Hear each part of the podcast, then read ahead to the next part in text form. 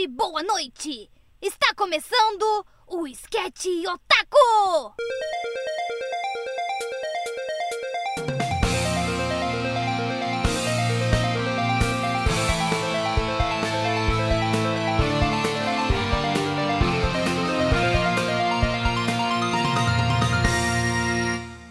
Fala galera, hoje a gente vai falar, eu acho que um dos filmes uh, de animação oriental mais famosos no ocidente nos últimos anos, né? Desde que ganhou o Oscar, que é A Viagem de Chihiro, do estúdio Ghibli, Hayao Miyazaki, não tem nem o que falar mais sobre isso. Uh, hoje eu trouxe para falar sobre a Sami, uma amiga minha de anos.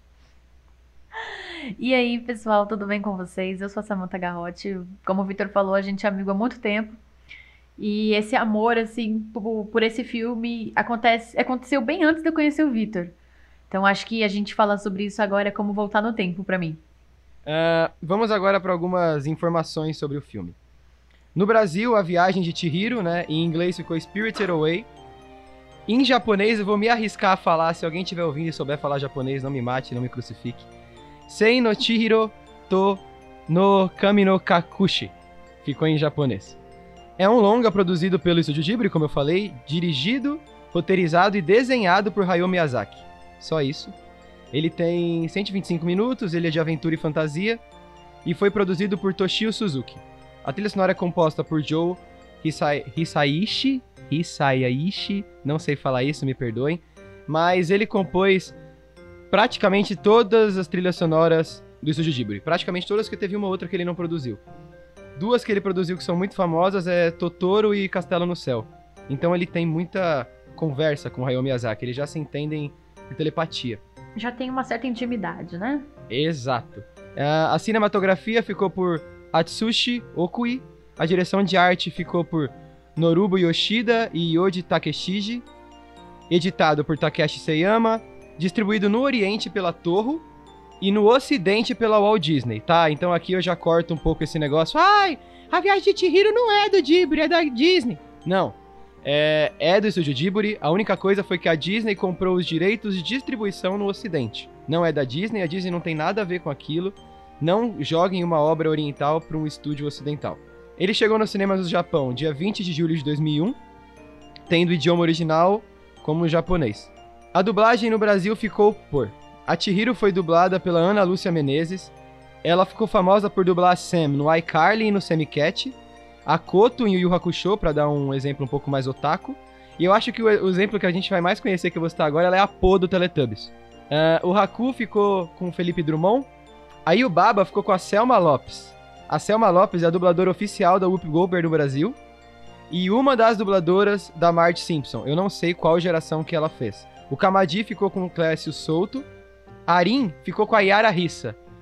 A Yara Rissa é muito famosa por ter dublado Arlequina nas animações da DC. O Bo foi dublado pelo Eric Buglot. O Sem Rosto, Luiz Carlos Percy. O Sem Rosto quase não fala, mas foi o Percy que fez. O pai da Chihiro foi o Clécio Souto. A mãe da Chihiro foi a Priscila Morim. Eu acho que Priscila Morim dispensa qualquer, qualquer coisa que eu fale. Ela é só a Mulher Maravilha. Tudo que você vê de Mulher Maravilha tem ela, menos o longa. O longa-metragem da é, live action, não é a não é a Priscila Morim, mas todo o resto é a Priscila Morim. Curiosidades sobre a dublagem original. O, dublaio, o dublador Miyu Iruno, Irino, perdão, que dubla o Haku no original, ele também é dublador do Sora em Kingdom Hearts. Então se você jogou Kingdom Hearts, ele é o Sora no 1 e no 2. Eu não sei se ele fez o 3 também, mas ele fez o 1 e o 2. Fica uma curiosidade aí para quem assistiu Chihiro em japonês, que foi o meu caso. Curiosidades sobre o longa. Chihiro ganhou 35 prêmios quando foi lançado, né, no período de lançamento ali. Foram 35 prêmios, é uma coisa muito bizarra, assim. Uh, incluindo o que eu citei lá no começo, que foi o Oscar de melhor animação de 2003. Uh, sendo o segundo filme a ganhar, o primeiro filme foi Shrek, ganhou em 2002, que foi quando começou a categoria melhor animação no Oscar. E sendo até hoje o único filme em língua não inglesa a ganhar o Oscar de melhor animação. E só uma curiosidade pra gente saber quem que ele desbancou. Uh, Chihiro ganhou o Oscar tomando de Lilo Stitch, Planeta do Tesouro, Spirit, o Corcel Indomável e A Era do Gelo. Ela desbancou esses quatro longas, assim. Na 25ª premiação dos prêmios da Academia Japonesa, é o que vale mais ou menos ao Oscar de lá, ela recebeu o prêmio de melhor filme do ano e melhor canção. Então lá no Japão ela também ganhou de melhor trilha sonora. Eu não sei porque aqui no Ocidente as animações não concorrem tanto a melhor trilha sonora, enfim, fica aí meu depoimento. No Festival de Berlim, em 2002, o longa conquistou o Urso de Ouro, sendo a única animação a conseguir até aquele momento. Eu não sei se mais algum ganhou, se ela até hoje é a única animação, mas pelo menos até pouco tempo atrás, ela era a única produção em animação a ganhar o Urso de Ouro. É, é muito louco o que esse filme conquistou. No Rotten Tomatoes, pra quem gosta de cinema, que é o caso da Samantha, que é o meu Uhum. caso, que eu vou lá ver o Rotten Tomatoes, quanto esse filme teve pra ver se vale a pena eu assistir.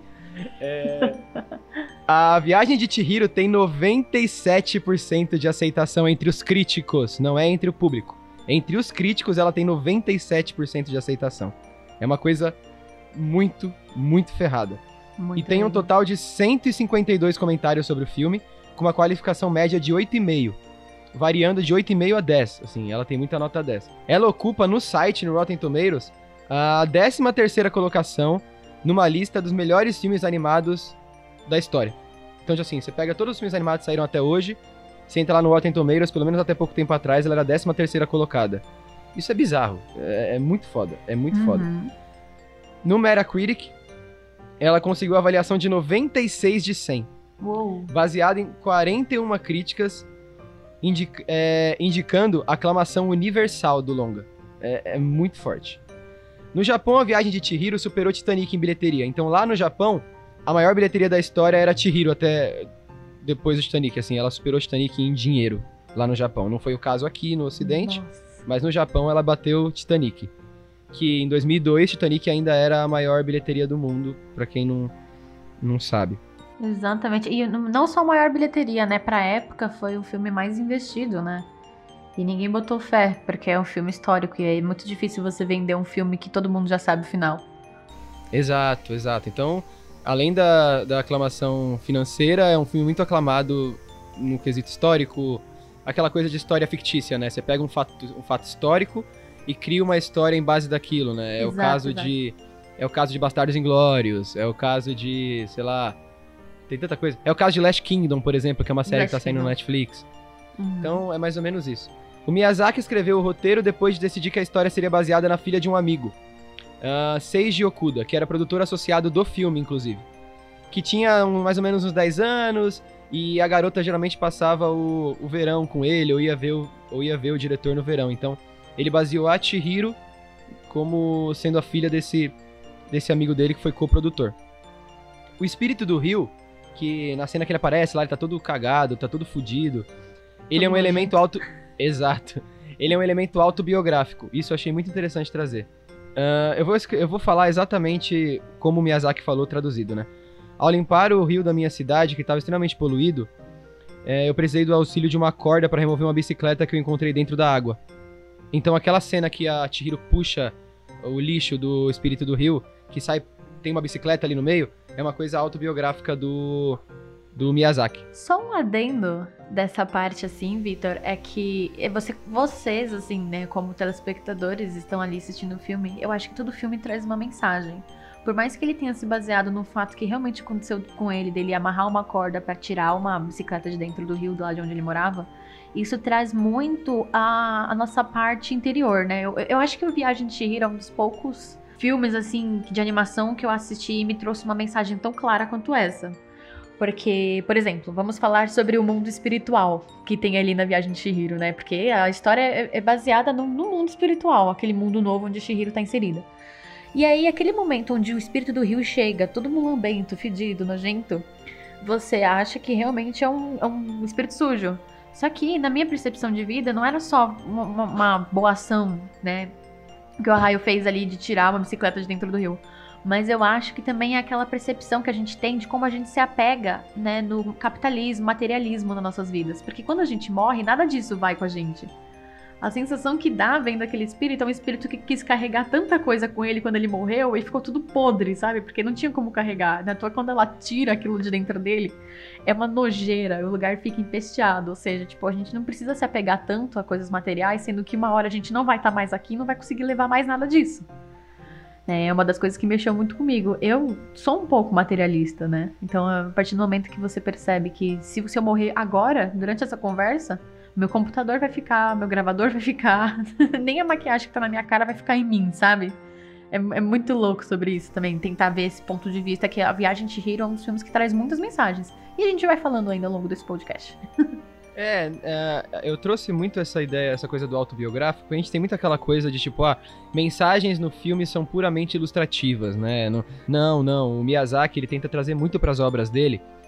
Eu não vou dizer vivências dele, porque ele tem muito filme, o cara tem que ter vivido coisa pra cacete, mas tipo, ele tenta trazer algumas coisinhas que ele viveu e, e dar aquela fantasiada, né? Aquela, aquele temperinho Miyazaki no filme, né? E isso não só o Miyazaki, né? Tem, tem N diretores que buscam experiências próprias e tentam inserir nos filmes, seja elas de forma clara ou de forma implícita, né? E o Miyazaki é muito ligado a essa coisa ambiental, essa coisa família, essa coisa do cultural tradicional, né? Que a gente vai até pontuar aqui. Sinopse. Mas, vamos lá, o que é a Viagem de Chihiro? Eu vou dar um resumo do resumo do resumo, da introdução do resumo da base tá? É, o filme conta as aventuras de Chihiro, que está em uma mudança junto com a sua família. E para economizar tempo, o pai dela, um filho da puta por ter feito isso, toma um atalho, mas eles se perdem e chegam num túnelzinho. Aí depois de atravessar o túnel, a família chega numa vila que tá. Não tem ninguém na vila, aparentemente. E os pais da Chihiro sentam num restaurante, eles estão com fome pra cacete. E eles falam: ah, foda-se, eu vou comer isso aqui depois eu pago. E enquanto a Chihiro vai dar um rolê, ela vai ver o lugar, né? E ênfase que a Chihiro é uma personagem, é uma criança chata da porra no começo. E de noite ela vê que espíritos começam a aparecer no lugar, tipo, coisas esquisitas. E ela fica muito desesperada, desesperada, desesperada. E quando ela volta para encontrar os pais, os pais estão transformados em porcos. Então é basicamente isso começa o filme. Uh, só uma coisa. Teremos spoilers. Muitos spoilers, spoilers, spoilers. Não só spoilers de cena, mas de filosofia, de mitologia. Mas, porém, entretanto, você saber de algumas coisas que acontecem no filme não vão estragar a sua experiência. Não é igual você saber quem foi que matou o cara num romance da Agatha Christie. Não é Sherlock Holmes que, que você fode. Não é igual você saber que foi tal pessoa que fez tal coisa no Oito Odiados, tá? Não vai estragar a, a sua experiência. Tá? Exatamente. Tá? Só, só pra deixar claro, assim, não que estrague, é legal você rever filme de mistério depois que você sabe quem é o cara, que você começa a pegar coisas. Enredo! Bora lá, vamos começar falando do enredo. Enredo em que sentido? Tanto a parte de história, narrativa, né? Quanto a parte de filosofia, simbologia, mitologia que a gente queira trazer. Sami, o que, que você tem a falar sobre o enredo, assim, como forma de narrativa? Você que vive de cinema, de fotografia, como roteiro. Vamos começar por isso. Então, vamos começar pelo começo, né? Que é como ele desenvolve toda a história, a, a trama ela é passada com aquela curva dramática o tempo todo, né? O filme já começa no começo da curva, assim, que você vê a Shihiro triste porque saiu da escola, aquele buquê na mão dela, né? Que ganhou e ela fica triste porque ela ganhou um buquê, o primeiro buquê de rosas, de flores dela, no caso, né? Não foram rosas, foi de despedida. Então ela se sente mal por isso, porque ela queria ganhar flores no momento bom, não no momento ruim. E aí você começa a perceber também como que são os personagens, que o pai dela é um pouco egoísta, né? Que ele, ele diz que a intuição dele é melhor que tudo, ele começa a seguir por um caminho. Ele começa a dirigir desgovernadamente e a mãe fica preocupada, tipo, você tá louco, você vai matar a gente. Então ali você já começa a entender a família onde a Shihiro tá inserida. E eu acho que isso é interessante frisar, porque muitas famílias, né? A gente vê assim, em qualquer lugar do mundo. Não é nada. Ai, só no Japão tem gente assim, sabe? É uma coisa muito mundial. Eu gosto de, de, de perceber isso e me identificar com isso também, né? E aí, conforme a história vai se passando e a Shihiro vê os pais dela se alimentando de uma comida que não era deles, eles estão num lugar estranho. Ela sente o tempo todo que o lugar é estranho. Nesse momento é a hora onde ah, a pessoa que tá assistindo se prende na história. No começo, a pessoa pode até ficar meio distraída, tipo, é tipo quem começa a assistir, assistir Game of Thrones, mas não sabe nada do que tá acontecendo, sabe? Basicamente isso. A pessoa começa por curiosidade, mas tem vontade de parar de ver a qualquer momento. A Sammy falou do, do arco, né? Uma coisa que eu percebo muito é que basicamente uma história de amadurecimento, né? A Chihiro começa como uma, uma desgraçadinha, eu, quero, eu queria matar ela no começo. Eu entendo ela, eu entendo ela, não, eu entendo ela. Pô, é foda pra uma criança você, você se mudar do nada e um, sair de uma cidade grande pro interior, né? Mas, mas ela era chata, ela era cri-cri, mimada, porra toda. E o, o principal arco do filme é esse arco da Chihiro. Ah, mas Victor, tem todos os outros personagens. Tudo bem, mas você assistindo o filme, você vai perceber que nenhum outro personagem tem aprofundamento, cara. Tirando o Haku, que a gente descobre o nome dele, que ele tá fazendo o rolê lá da Yubaba com a irmã dela e babá. A gente não sabe quem é o Kamadi, a gente não sabe quem é Arin, a gente não sabe quem é Yubaba, a gente não sabe quem que é o bebê da Yubaba, a gente não sabe nada. A gente só sabe da Chihiro. Porque o filme foca na Chihiro e o arco é da Chihiro. E isso não é, acho que, nenhum ponto a se criticar e nenhum ponto a se falar bem. Foi simplesmente uma pura escolha do diretor ele roteirizou e falou: o foco da história é a Chihiro. Eu cito até, por exemplo, Ghost in the Shell. É um filme sem começo e sem fim. Você começa, o filme parece estar no meio, você termina, o filme parece estar começando a entrar no clímax. E não, e não aprofunda ninguém. No Ghost in the Shell, pra quem reclamou de Chihiro, ah, é porque fala muito da Chihiro. Ghost in the Shell não aprofunda ninguém, cara. Você não sabe quem é a Motoko, você não sabe quem é o mestre dos fantoches, você não sabe quem é o Batou, você não sabe quem é ninguém. Você fica com raiva porque você justamente não sabe de nada. Exato, porque é um filme, um filme questionador, é um filme para você não ter resposta, é um filme pra você ter perguntas. Mas voltando pro Chihiro, eu só tô defendendo um pouco isso, sabe? Eu acho que você falar, ai, fala muito de tal personagem, ou fala muito de todos, isso é uma escolha do diretor e é muito pessoal dele, e é muito op opinião sua, né? Não é uma coisa muito argumentativa. É uma coisa que eu ia trazer pra Sammy, que eu acho que ela pode me complementar mais nisso, é o quanto é parecido com Alice, né? Alice no País das Maravilhas. Porque é um mundo novo, né, totalmente desconhecido, com criaturas desconhecidas e tem aquela pessoa malvada que manda em tudo, né? tipo a rainha de copas. E eu acho assim bem interessante porque como Alice, né, ela fica atrás de, de descobrir onde ela tá, por que, que ela tá ali, né? E, e como ela amadurece também dentro daquele mundo, a Shihiro faz a mesma coisa. Ela sabe, através do Haku, que ele diz a ela que ela precisa arrumar um trabalho, porque se ela não trabalhasse, ela não ia poder ficar lá. E a partir daquele uhum. momento, assim, ela, ela vai pedir um emprego. Imagina uma menina, sei lá, uns oito anos, aproximadamente. Essa é a idade da Chihiro, Vitor, eu tô enganada. É, a Chihiro, então, a Chihiro, a Chihiro, a Chihiro. A Chihiro foi baseada no, na filha do, do coprodutor, né? A filha dele tem em média de 10 anos. O filme não deixa claro a idade dela. Mas eu chuto ali mais ou menos isso, no máximo 11 anos, porque você tem a Arin. A Arin é uma personagem que eu dou o quê pra ela? Uns 22, 23 anos? E, e a Chihiro perto dela é uma criança. Então eu dou no máximo pra ela ali. Até por questão psique da personagem, a psique dela é muito inocente, é muito. É muito de criança mesmo.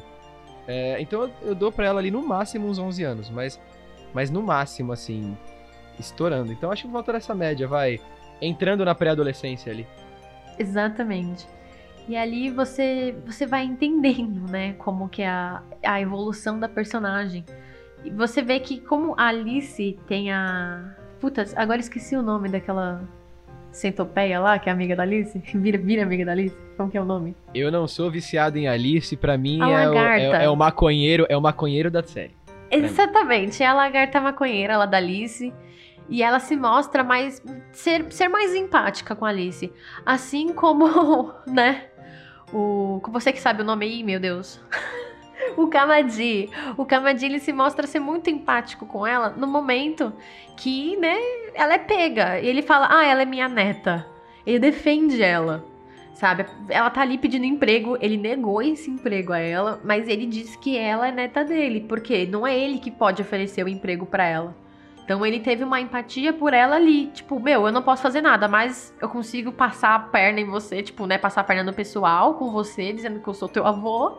Você vai lá e se vira. Se for do teu merecimento, você vai conseguir um emprego. Se não for, você não vai conseguir emprego. Não é à toa que ela consegue um emprego na base da insistência, porque ela vai lá no escritório, no escritório da Yubaba e o bebê acorda durante a conversa dela com a Yubaba. E aí o Baba fala assim: não, você não vai trabalhar aqui, tipo, já basta, né? Todos os funcionários que mal trabalham direito, eu não quero mais uma. Só que o bebê acorda, então aí o Baba fica desesperada que o bebê acorda e ela começa a gritar: Eu quero um emprego, eu quero trabalhar. Aí ela vence aí o Baba pelo cansaço, né? Tipo, Isso, ah, meu Deus, exatamente. Se eu, se eu, não, se eu não falar pra essa menina que ela pode trabalhar, ela não vai ficar quieta e meu bebê vai ficar chorando.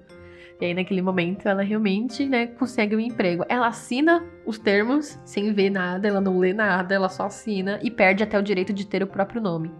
Que é ali onde Yubaba mostra que ela tem o controle sobre seus funcionários, né? Todos os cidadãos ali daquele mundo.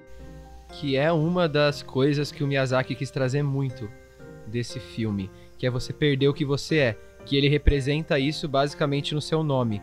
Que todo mundo que trabalha ali não sabe quem é. Eles estão meio que presos ali. Uh, tanto que quando o Haku, no clímax da história ali, ele. A, a Chihiro descobre o nome dele, não lembro certinho. Se, é, a Chihiro fala o nome dele para ele. E Isso. tudo muda pro Haku. A, a psique do Haku muda, o rosto do Haku muda. Então, dá a entender que é meio que você vendeu sua alma ali. Você Exatamente. perde o que você é. E ela fala de uma forma, aí o Baba, é muito forte essa cena que ela tira o nome da Tiro, porque ela fala como se fosse foda-se, assim. Ah, Chihiro é um nome muito grande, é um nome muito. É um nome muito excêntrico. Vou te chamar de Sim. Sen e foda-se. Tipo, pau no seu cu, assim. Você é minha contratada, você vai ser chamada Sen. Você não tem identidade. O que traz uma discussão que o Miyazaki quis trazer pro nosso mundo. Nós somos números. Nós uhum. somos RG, CPF e para quem tem, CNPJ. É o que a gente exatamente, é, cara. Exatamente, exatamente. Quando você, quando você vai fazer um cadastro, em qualquer lugar que você vai fazer, tá, você coloca seu nome completo lá. Mas sempre tem RG, CPF e parênteses ali se você tiver CNPJ. Ele, ele fala muito sobre isso, inclusive, Victor, é, bem no começo do filme, sobre o capitalismo, né? Sobre a ganância, esse tipo de coisa. A partir do momento que os pais dela começam a se alimentar. Então, tipo, viram ali porcos, literalmente, porcos capitalistas. Se empanturrando, sabe? Enchendo o cu de comida, vamos dizer assim. E eles perdem até a sua forma humana de tão podre que é esse interior, sabe? Do, do ser humano, de, de querer algo, já que eu quero, eu posso, sabe? A, a, a, a parte de possuir, né? Aí entra uma teoria que eu tive quando acabou o filme. Eu, quando eu tava lendo, estudando sobre, eu comecei hum. a teorizar, será que todo mundo que entrou ali, tirando os espíritos, né? Os espíritos em formas de espírito, eles são muito claros e específicos, né? O sem rosto é um espírito, a Yubaba é uma, uma feiticeira, é um espírito, o espírito do rio, aquele cara branco lá que parece que é uma apologia à pedofilia também é um espírito, não sei o quê. Uh, mas os personagens são meio humanoides, sabe? Os sapos ali, aqueles caras que é meio sapo, o próprio Kamadi. Então, mas todos os personagens são meio animais. Se você for perceber, todos eles. Aí o Baba vira um corvo. Um, um corvo? Um pássaro, sei lá que bicho é aquilo. E aí, tipo, o bebê que se transforma em rato, o Raco que é um dragão, sabe? Até a mina tem cara de sapo. Se você for ver, todas as mulheres lá são meio cara de sapo. Até ela. Aí eu comecei a teorizar porque eu não vi nada sobre isso. Isso veio de mim, tá? Pode ser. Pode ser. Tô doidão e foda-se. Mas eu comecei a teorizar que todos eram humanos e eles têm proximidade com os animais que fizeram eles sucumbir àquele mundo. Igual foram os pais da Chihiro, os porcos capitalistas, entre aspas, que eu tenho certeza que ele quis dizer isso, mas vamos colocar entre aspas porque é muito. Né, é pincelado Abrangente, ali. né? É, é. Mas, por exemplo, o Kamadi ele é muito próximo de um, vai, uma aranha ou algum. algum aracnídeo, alguma coisa com uma centopeia, sei lá, alguma coisa com mais braços. A Arin tem uma coisa meio sapo. A gente tem muito sapo ali. Tem né? muito sapo. Tem sapos e patos bastante, né? Eu comecei a teorizar muito, tipo, porra, será que eles eram humanos e o que levou eles ali foi sucumbir a alguma coisa que representa esses bichos na sociedade japonesa, né? Aquele, aquela coisa que a gente usa no, no próprio ocidente, né? A pessoa é, é, rato, a pessoa é porca, a pessoa é vaca, sabe essas, essas ligações? Então foi uma brisa minha que talvez, talvez, na minha, na minha vivência, experiência do filme, teve uma teoria ali e teve uma verdade, mas é uma coisa minha. Uh, uma coisa só pra, pra concluir do, da Alice, só pra eu colocar um adendo, é que tem até a coisa das criaturas, né? Que a Alice é obrigada a confiar em criaturas que ela não sabe se são amigos ou inimigos para ela conseguir voltar para casa. Porra, ela vai, ela vai atrás de um coelho, um coelho que tá sempre atrasado. Aí ela vai tomar chá com, com uma lebre muito louca e com um cara muito louco e tem um ratinho muito louco que tá dentro da xícara. Eu acho que era, era, era um outro chá que eles estavam tomando ali, mano. É, então, não sei. Não sei, chá me acalma, chá não me deixa acelerado, mas sei lá, pode ter sido uma mistura ali, uma alquimia, né? Mas tem a, a própria lagarta, tem N personagens. Eu não li a Alice do Lewis Carroll, eu tô me baseando muito pelo Alice da Disney de 50 eu não gosto do Alice do Tim Burton, fica aqui minha crítica, mas é, eu não gosto, tá? Então eu tô me baseando muito pelo Alice do pelo Alice de 1950, lá da Disney, babá, Alice loirinha, não sei o quê. Que inclusive é um filme cheio de teorias de apologias, né? Que também falaram que Alice era apologia à prostituição infantil, uso de drogas, né? Drogas ilícitas, álcool e diversos outros fatores aí que, que também trazem a, a pra Shihiro. A Shihiro não, não tanto a parte de drogas, mas ele já foi, né? A, a casa de banho, ela também já foi ligada como se fosse um local de prostituição. Exato, e como eu disse, uh, quem assistiu. Essa cena é muito simplista. Eu sou um cara muito. Assim, eu vou me defender do porque eu peguei isso, talvez outras pessoas não pegaram. Eu acho que essa me pegou também. Eu sou um cara muito político. Eu sou um cara muito político. Eu gosto muito de política. Eu escuto podcast sobre. Enfim, eu gosto. Eu acho legal, acho divertido. E tem uma. A Chihiro, quando ela chega lá, que a Arin tá levando ela para falar com a é, ela tá escondendo a Chihiro, né? Porque ela é humana, a Baba ela tem um cheiro diferente, enfim tá escondendo a Chihiro. A Chihiro tem que seguir ela quietinha, babá. E tem um personagem, um, um personagem gordão, branco, com bigodinho, ele é bem esquisito. Ele parece um grão de arroz mal feito. é, ele é esquisito. É, ele é um, é, é um personagem muito espiritual, né? Então é para gerar estranheza. É o vale da estranheza, né?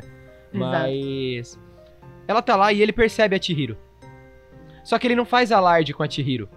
E o olhar dele é muito bizarro, cara. É, é muito sinistro. É ele fica olhando fixamente. E outra, o personagem ele tá seminu. Tem só umas tirinhas de, de tecido que tampa a parte dele na frente. A bunda dele tá de fora. Exato. Então aquilo me deixou muito desconfortável assistindo. Eu assisti sozinho. Eu tenho certeza que se eu estivesse vendo com, com a minha namorada ou com outras pessoas, eu teria comentado. Mas eu fiquei muito desconfortável naquela cena. Principalmente quando ela fica com ele no elevador. Sozinha. E ele ficou olhando. É, e ele ficou olhando e, e ela quer sair do elevador e ela quer puxar a alavanca. Então eu acho aquilo uma apologia à, à prostituição infantil ou, e ou pedofilia, no caso, né? Também. Então, eu acho, né? Eu achei pessoas que falaram sobre, mas é aquilo, né? São coisas que o diretor ou o autor colocou que a gente nunca vai saber se é, mas. Não tem nenhuma confirmação concreta, né? Eu assisti aqui em casa também com meu namorado e a gente apontou esses e outros fatores que parecem estar muito nítidos, mas quando a gente pesquisa mais a fundo, parece que é só a gente que viu. Por exemplo, essa parte que eu e você notamos, Vitor, a gente sentiu um certo desconforto, mas talvez, sei lá, um homem mais velho não ia sentir esse desconforto, sabe?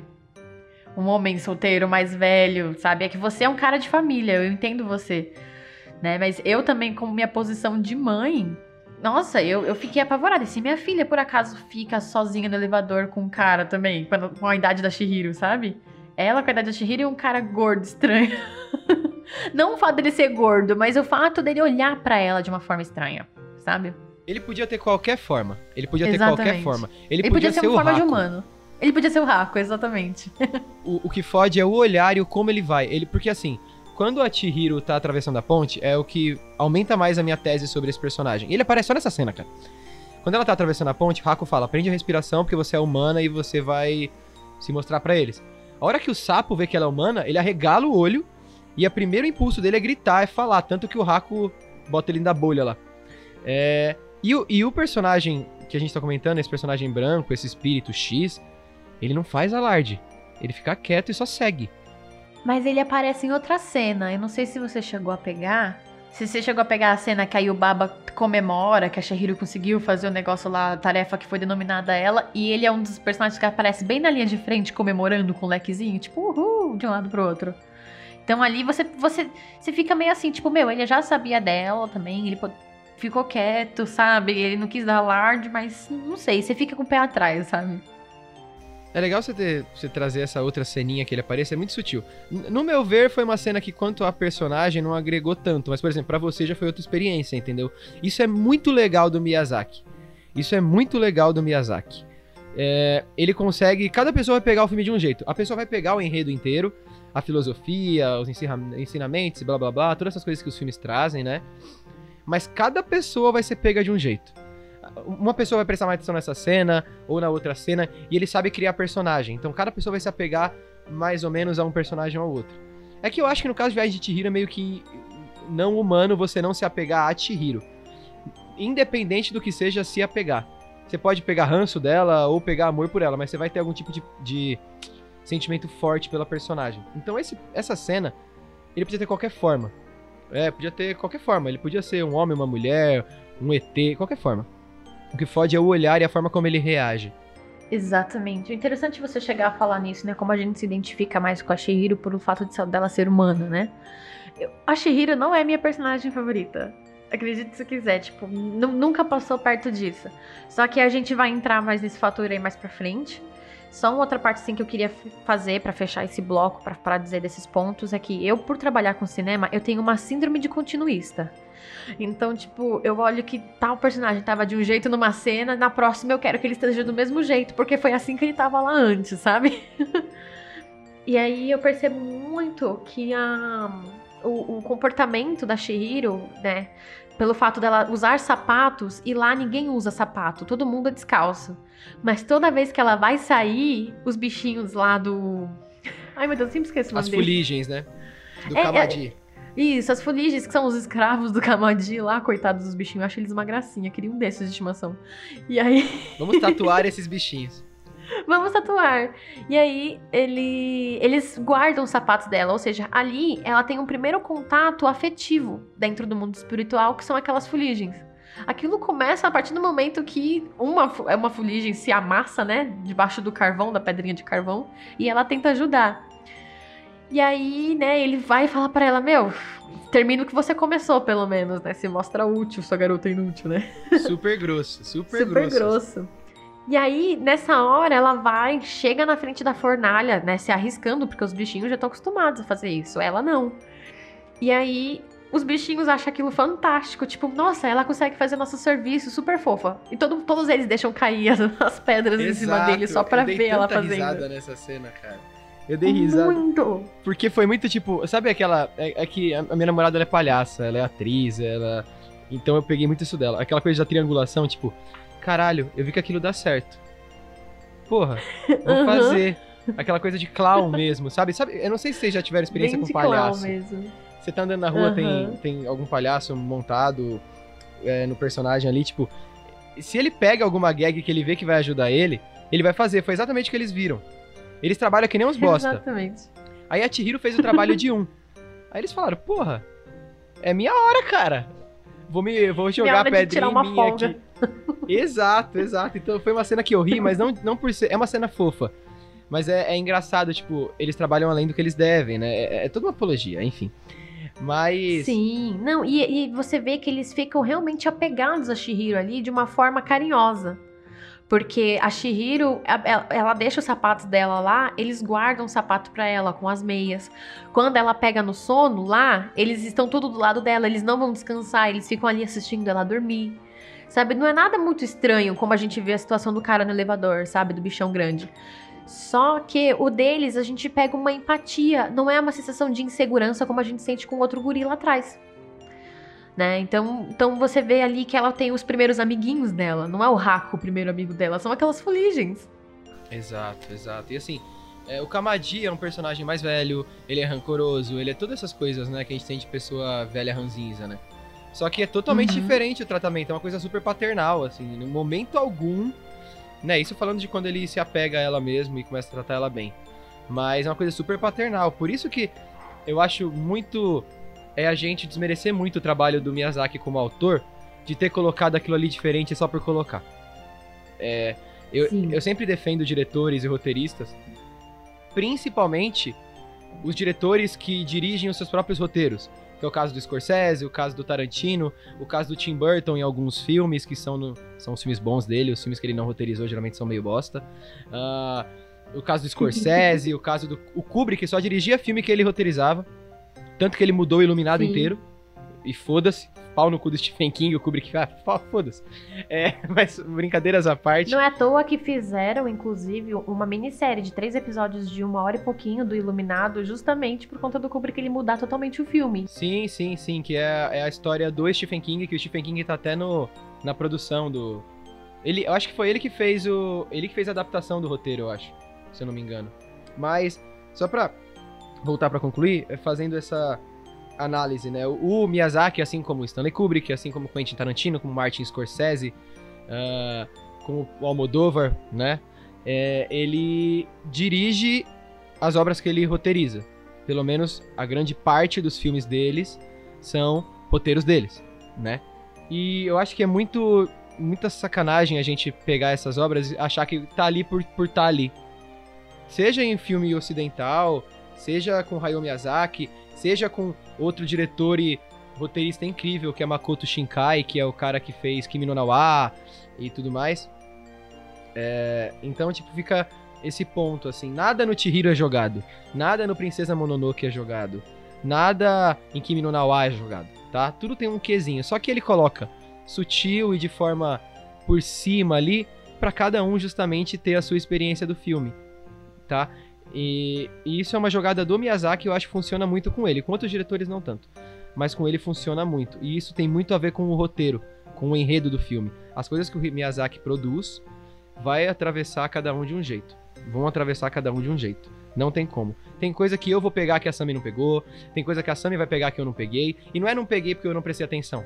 É porque às vezes na minha vivência ou na minha experiência como artista, não, não, tem, não tem tanto alarde. E no caso da Sami tem muito, né? Então fica aqui a minha defesa a Chihiro quanto a essas coisinhas, que tem pessoa que fala, ah, é que isso é teoria, que isso é, é besteira. Não, cara, se você tá ali não é besteira. Ele é Hayao Miyazaki, ele é um dos fundadores do estúdio Ghibli. Os filmes dele são baseados em roteiro. A animação é linda, uh, maravilhosa. Mas os filmes deles. Ele é cofundador ainda, né? Tipo, o, o, estúdio só existe por causa dele, basicamente. Exato. Tem filmes do Ghibli que não foi ele que fez, foram os primeiros. Mas ele idealizou o novo estúdio Ghibli, né? Quando ele entrou, mudou tudo. E tanto parcerias que ele arrumou. Ele, ele é meio que o nome e a cara do estúdio Ghibli. Então, é muito claro nos filmes que ele tá envolvido Uh, inclusive, in, inclusive Túmulo dos Vagalumes, que não é Estúdio Ghibli. Tem uma, tem uma crise lá, tem uma treta lá. É do Estúdio Ghibli, mas não é só dele, enfim. Inclusive Túmulo dos Vagalumes, que não é só do Estúdio Ghibli, tanto que a Netflix não conseguiu pegar os direitos, porque não faz parte do catálogo da, da Ghibli. É, é o roteiro que fala. É o roteiro que fala. E depois, eu vou entrar nisso mais pra frente, mas eu quero só citar aqui o quanto o cara sabe montar uma cena. Ele, ele, ele, fecha o olho, ele tem uma visualização de cena muito desgraçada, mas eu vou entrar nisso mais pra frente. Voltando pra parte do enredo, é, o filme, não sei se a Sami sacou isso. A Sami é, é otaku também, tá? Então ela tem muita experiência e vivência com coisas orientais, assim. Ele faz uma crítica à sociedade japonesa moderna, que no, do conflito de gerações, sabe? A Chihiro é, é, a sociedade nova, os pais dela são a sociedade nova ali, e o, o mundo espiritual é todo antigo, né? Então, é, o filme traz uma crítica à sociedade moderna que o Japão tá virando, esse conflito de geração, e a luta para quebrar as tradições da cultura tradicional. A, Chihiro, a busca dela é, é, é resgatar a identidade passada. Assim como o Japão busca os antigos valores em meio ao crescimento econômico, crescimento tecnológico, cultural e tudo mais. É, então isso é muito forte. É, numa entrevista, o, o, Miyazaki comentou sobre esse elemento nostálgico do antigo Japão ele falou que ele quis trazer isso pro Chihiro e ele gosta de trazer isso para todas as obras dele. Você pode ver que as obras dele, por mais que se passam talvez no século 20, século 21, elas têm essa coisinha arcaica, essa coisinha antiga do Japão. E não tipo falando que não vai mudar. O Miyazaki em nenhum momento fala que a gente não tem que evoluir. A gente tem que evoluir. Mas ele, ele acha que o Japão tá perdendo a identidade, assim como a Chihiro perde o nome, ela vira 100. Assim como o Hako não sabia o nome dela. Então, além de ter a apologia do somos números, tem a apologia do tipo a identidade do Japão está sendo perdida, a gente está perdendo as coisas que nos tornam japoneses. A tentativa daquele resgate, né? Exato, é aquilo, tipo, é o que nos torna japoneses, é o que faz a gente ser oriental. Não é ser nacionalista, não tem nada a ver com nacionalismo. Tem a ver com, tipo, porra, o Brasil tem a cultura dele, o Brasil tem o samba, o Brasil tem o sertanejo, o Brasil tem N coisas que é dele.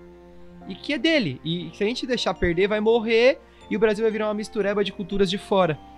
Entendeu? Então, isso é uma coisa que eu queria trazer que é muito forte no filme também. Você conseguiu pegar alguma coisa sobre isso, alguma coisa de cena? Eu pego muito isso na hora que a Chihiro perde o nome, basicamente assim. Basicamente nessa parte mesmo, quando ela perde o direito de ser ela mesma e ela, ela é controlada por uma pessoa, um sistema, uma cultura sabe? Isso acontece muito com os orientais, que inclusive vêm pro, pro ocidental, assim, sabe? É, principalmente ali no, no, nos Estados Unidos. Todo japonês, japonesa, né, a oriental em si, que vai para lá tentar uma carreira, por exemplo, de ator, atriz, é sempre os mesmos, mesmos papéis. a, o dono do restaurante japonês, a camareira do hotel japonês, professor de tai chi, de kung fu, é sempre as mesmas funções, né? Então, as pessoas elas são controladas por aquilo que as pessoas veem, veem nelas.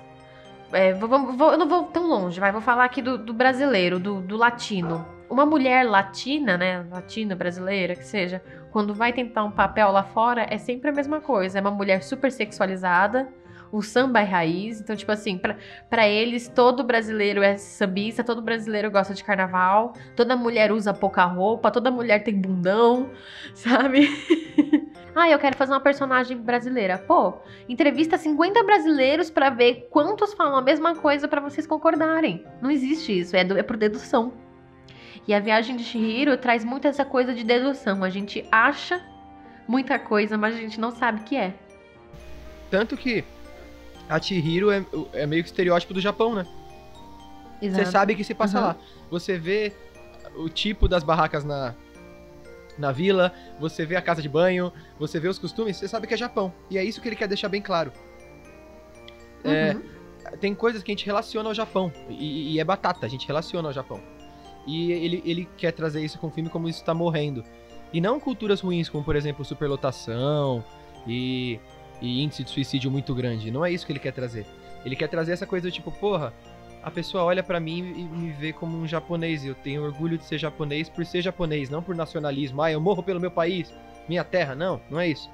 Mas o Japão, o Japão, aquela coisa tipo, porra, os kimonos, as casas de banho, a disciplina, a coisa da reverência, é, você agradecer a tudo que você tem ali, o ser minimalista. A Chihiro não é materialista, tipo, esse tipo de coisa. O Japão, antigamente, ele tinha muito essa coisa da, da honra, e isso é muito mostrado na Chihiro. É, tem esses, esses arquétipos, né, esses estereótipos. Tem os bons e os ruins. E é isso que o Miyazaki traz no filme. É representar o Japão e não perder o Japão na forma boa dele. Não é tipo, porra, toda mulher japonesa no ocidente vai fazer uma geisha ou fazer uma samurai. Não, mas ela é japonesa e ela é, tem que ter orgulho disso e tem que ter uma característica por isso. Isso é uma coisa que o Miyazaki traz muito na viagem de Chihiro. Uma curiosidade é que ele e outras pessoas consideram, entre muitas aspas, é, Viagem de Chihiro como no gênero shoujo, né? Que é o mesmo gênero de Sailor Moon, de Card Captor Sakura, Guerreiras Mágica, enfim, essas meninas antigas tudo aí. Então ele caracterizou aí, o Japão tem muita coisa dos gêneros, né? A gente já falou das críticas ambientais, né? É muito claro na cena do, do Espírito do Rio, não tem nem o que falar daquilo. Mas uma coisa que eu queria trazer, e eu acho que a Sammy pode complementar, é que o filme não, não é sobre a Chihiro enfrentar dificuldade em um mundo de espíritos ou diferente do seu. Não é sobre isso o filme. O filme é também, né? Ele tem essa parte. Mas é também sobre o universo dela, da Chihiro, uma menina de 10 anos, que do nada tromba com o universo de outros seres e como que ela vai lidar com esse choque e diferença. Ela não sabe nada dali. Ela tá num lugar que ela não sabe nada, ela não é ninguém, ela é. Pelo contrário, ela é escória. Ela nem trabalha, ela consegue. Ela é escória, exatamente. Eles têm nojo de humanos, né? Eles se assustam com a raça humana. Sim, são os porcos, né? São uh, os seres imundos ali. Então, é, uma, é eu ve, tem essa parte da dificuldade dela, né, do mundo diferente, mas é muito mais dela naquele universo que ela não é nada, não é ninguém. E, uh, ah, para complementar, pra gente poder ir pro outro bloco, ela falou do capitalismo sobre os porcos capitalistas. Isso é claro, mas também a gente vê na Yubaba, ela explora os trabalhadores. E eles perdem a identidade na rotina de trabalho, foi uma coisa que a gente falou. E trabalhos exaustivos. E sobre a ganância deles que se submetem, né? Eles se deixam levar pelo sem rosto quando ele tá possuído pela ganância lá. Em troca do ouro dele, que a gente descobre depois que o ouro é areia, não é ouro. É né? ouro dos trouxas. É, é, é, é, mentira. E o bebê que é extremamente mimado, que chora quando não ganha o que quer. Então, ó, a gente vê. A gente Na hora que ele quer, né? A gente pensa só nos porcos capitalistas, mas tem coisinha do capitalismo no filme inteiro ali. Então. No filme inteiro, tem vários, vários cases, assim. Muito, muito. Então a parte de enredo, filosofia e mitologia gira tudo em base de ensinamento dessa proposta. O Miyazaki ele faz muito filme para família, né? Quando, eu, por isso que eu não falo, não é filme infantil, é filme para família, é livre para todos os públicos, tá? Uma criança vai ter uma vivência, vai ter esses ensinamentos, e um adulto vai pegar já aquilo que eu e a a gente pegou do cara lá, do, do bicho branco, vai pegar da- da- dos bichinhos lá sobre o trabalho exaustivo, da questão da Yubaba. Então, é isso que o Miyazaki gosta de fazer. Por isso que os filmes dele não são um Ghost in the Shell, não são um Akira. Porque ele quer que a mensagem seja levada para as crianças e que a mensagem seja pensada e digerida pelos adultos que talvez tenham perdido essas características. É uma coisa muito forte do Miyazaki. Características técnicas. Vamos agora pra animação, já é uma coisa um pouco mais técnica, tá? Eu vou fugir um pouco dessa coisa mitológica. Claro que a gente vai comentar, mas vamos pra parte técnica. Cores, representação, traço, fluidez, cena, take, etc. O que eu posso falar da animação como um bom otaku? Né? É um cara que, tipo, hoje é otaku mimado. Eu, se for pra ver um anime feio, a história tem que ser muito fodida, senão eu dropo. A animação é super fluida. Pensando em 2001 ali, 2000, 2001, né? O Japão foi em 2001. Vamos pensar em 2003, foi quando ganhou o Oscar. Então, 2003, cara. 2003 faz tempo. Faz tempo, faz 17 anos. A animação é fluida pra caralho, no meu ver, né? Os traços são muito. É, é muito. É muito bonito. Chihiro é muito bonito, é muito resolvido, é muito desenvolvido. O desenho do, do, do Miyazaki. É, é muito forte aquilo. É fluido o tempo todo. É, né? e, e te transporta pro universo. É, você tem a estranheza que ele quer que você tenha. Você não tem estranheza de tipo, nossa, tá esquisito isso aí. É meio tipo, nossa, que bicho é esse? Tipo, que mundo é esse? E tanto no mundo espiritual quanto no nosso mundo, né? É, então, sobre ah, traços, essas coisas, eu tenho muito isso a, a falar. Eu acho que, tipo, não tem muito o que falar, né?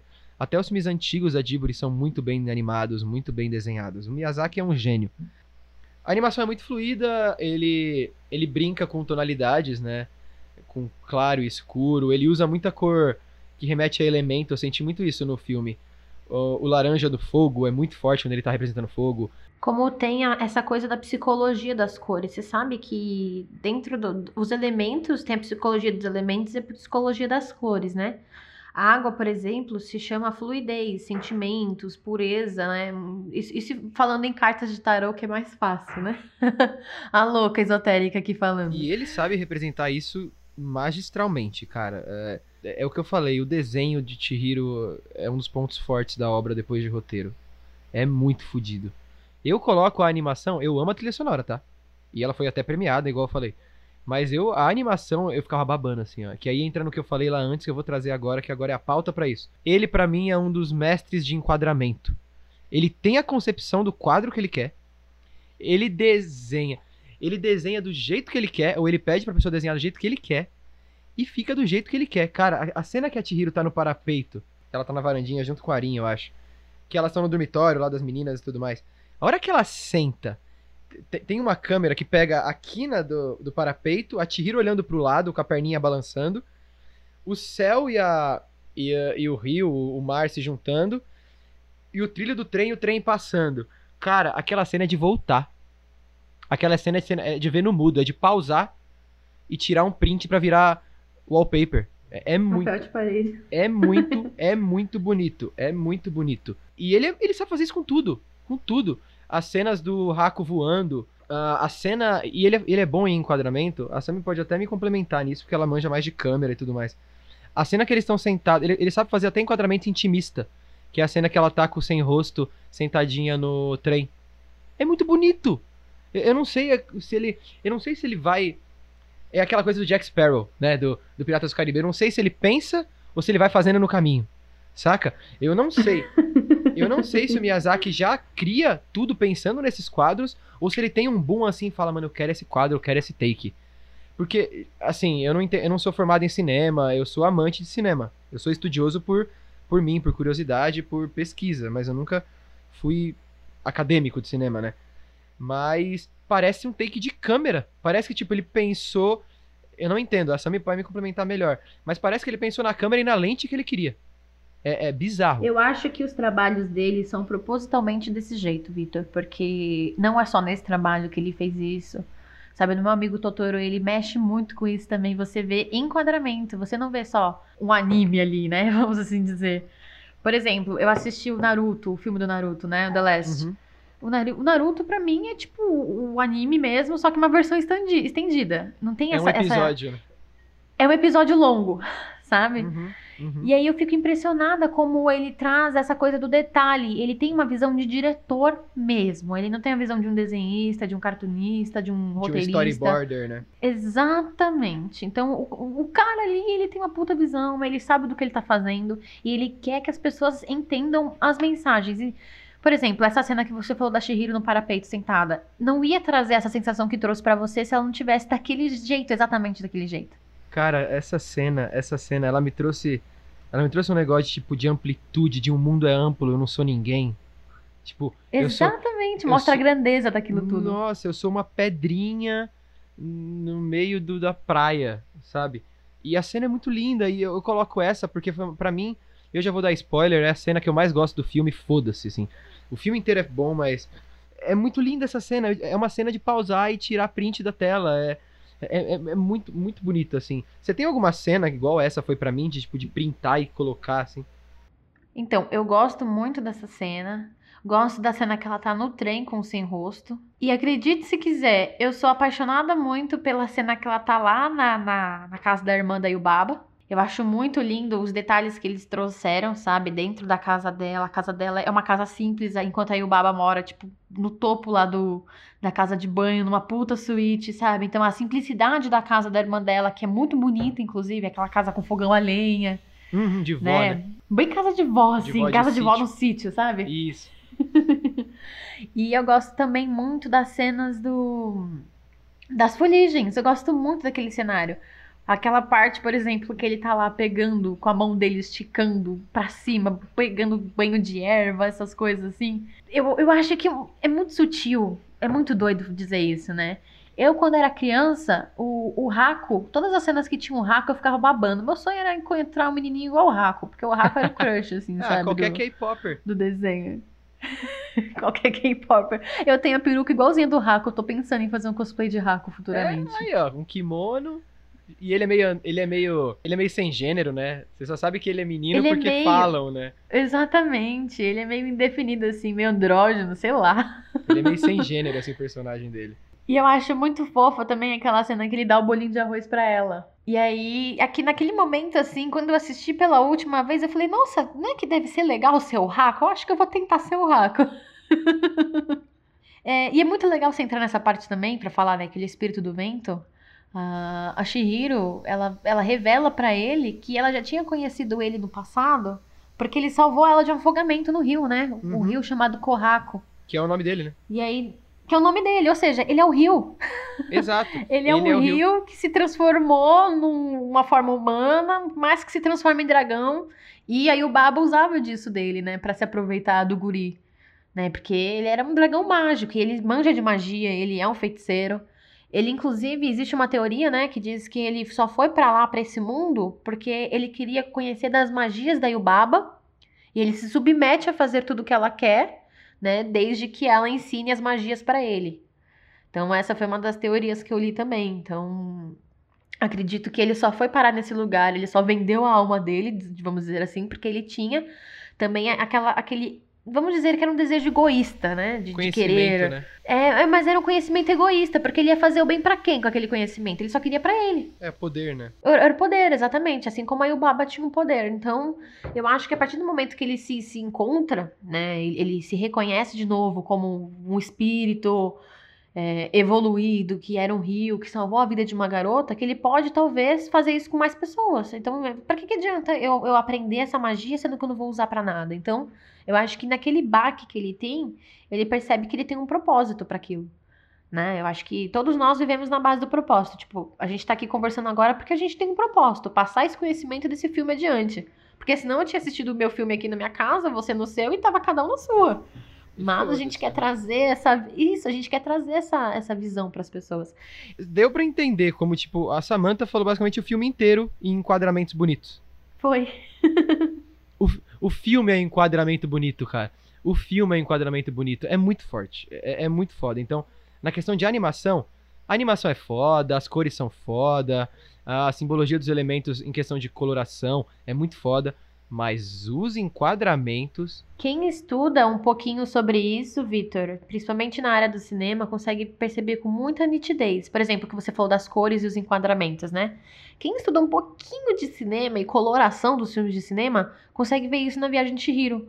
Por exemplo, a cena que ele esconde ela assim, né, que o pássaro da Yubaba tá passando, e ele fica cobrindo ela por cima do. Por, ela tá debaixo do ombro dele, né? Aquilo, né, na linguagem cinematográfica, você deve saber, é um plongé. O contra-plongé é quando é de baixo para cima, né? Então, assim, naquele momento você. Quem, quem entende fala, nossa, meu, ele botou um plongé aqui, ele precisava. Ele não precisava disso. Ele podia ter feito uma cena de lado.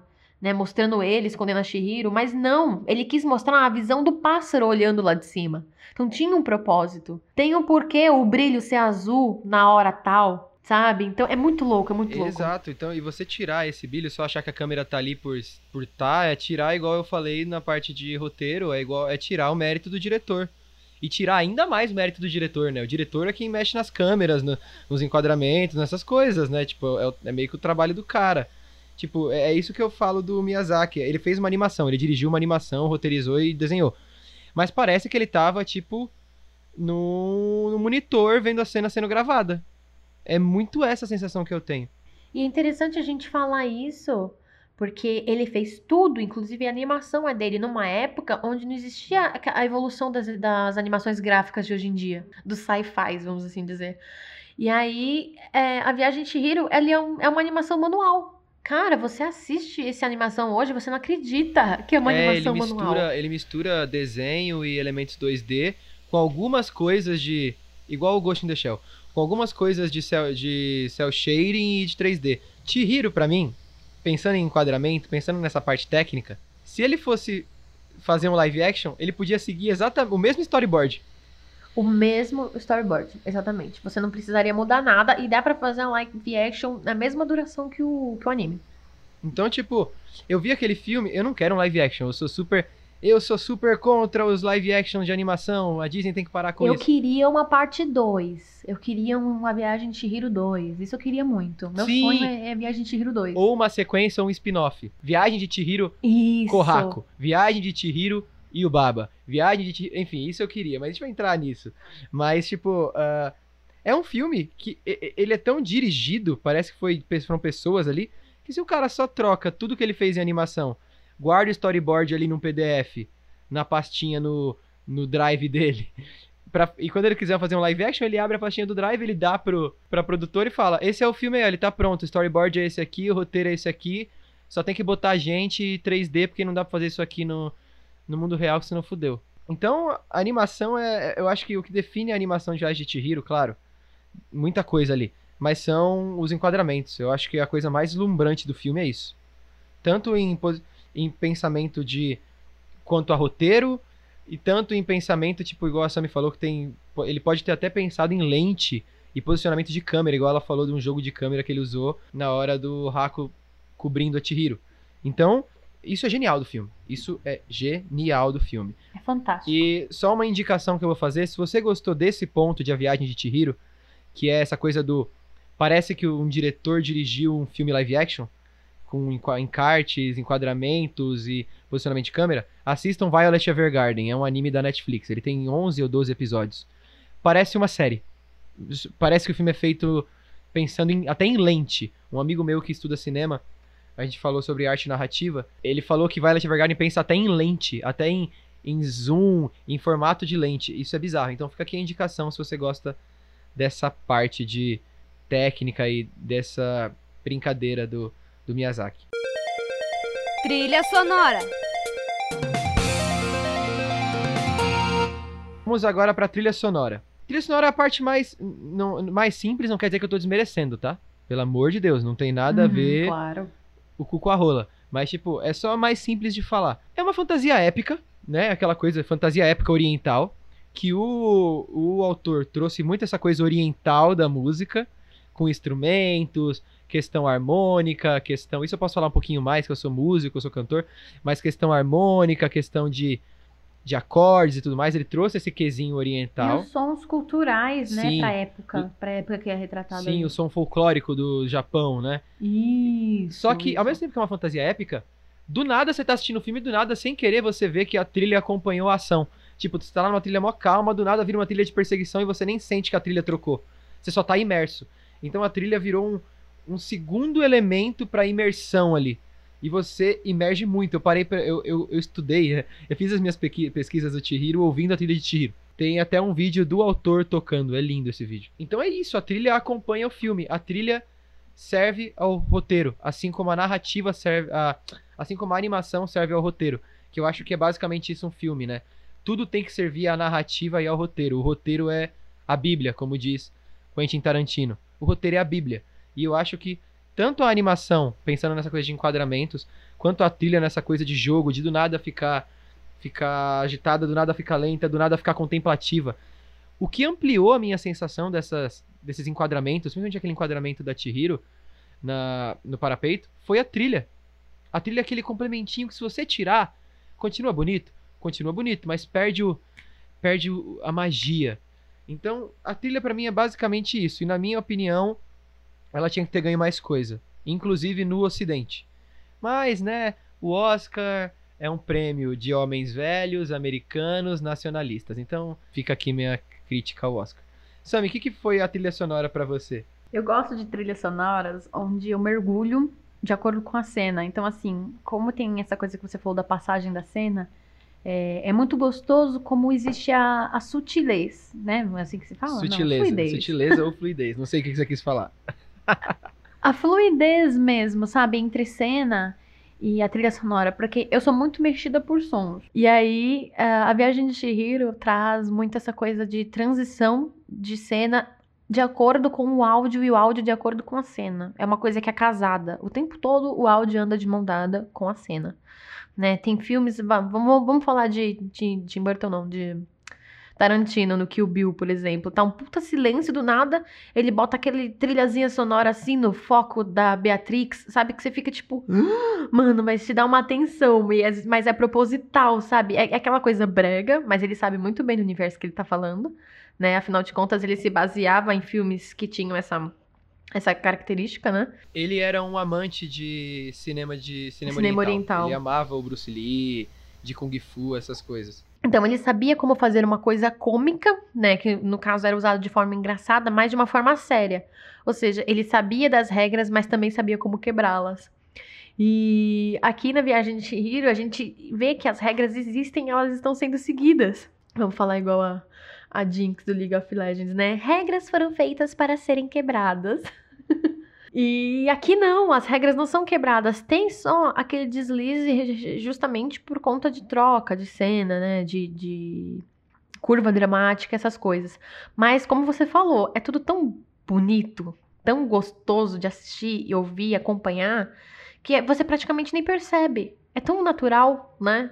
Aqui na Viagem de Chihiro as coisas são muito naturais, pra quem tá assistindo, principalmente, né? Pra quem tá com a sensação de mergulhar dentro daquele universo. Um adendo do que você falou. Por que, que ele segue a regra? Aí já fica mais claro ainda, fica mais explícito ainda o quanto a trilha sonora serviu ao roteiro. E eu tenho paixão por filmes que tudo está à base do roteiro. A gente está citando muito Tarantino porque eu acho que da atualidade ele é o sinônimo de tudo é o roteiro.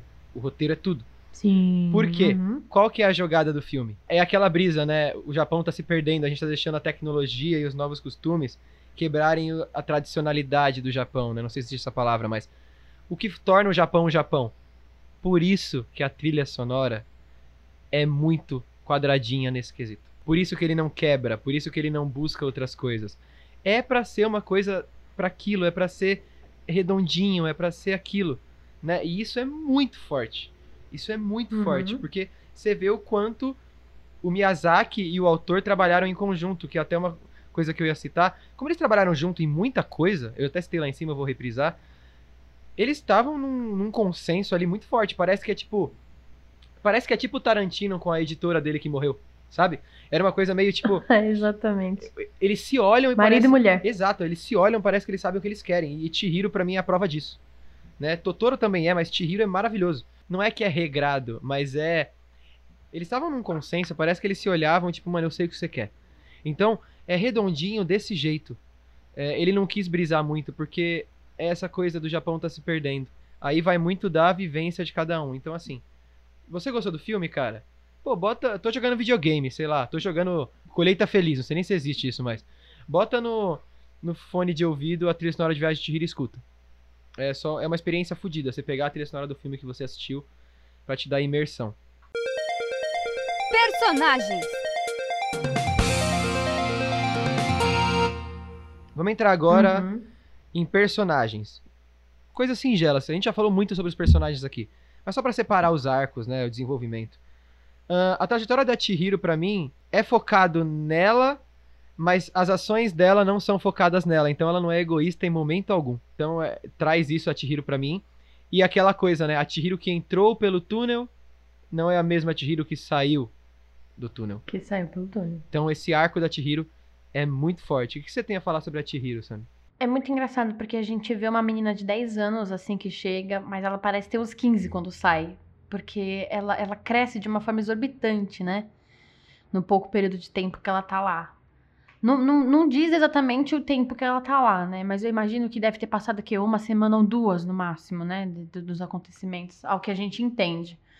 E é, é impressionante a gente ver, por exemplo, vai, como você citou, a, a parte que o, o sem rosto ele começa a ficar desgovernado dentro da casa de banho, sabe? Que ele vê que a ganância dos outros pelo ouro, então ele consegue ganhar as pessoas ali. Ah, eu vou comer tudo, inclusive ele começa a comer as pessoas.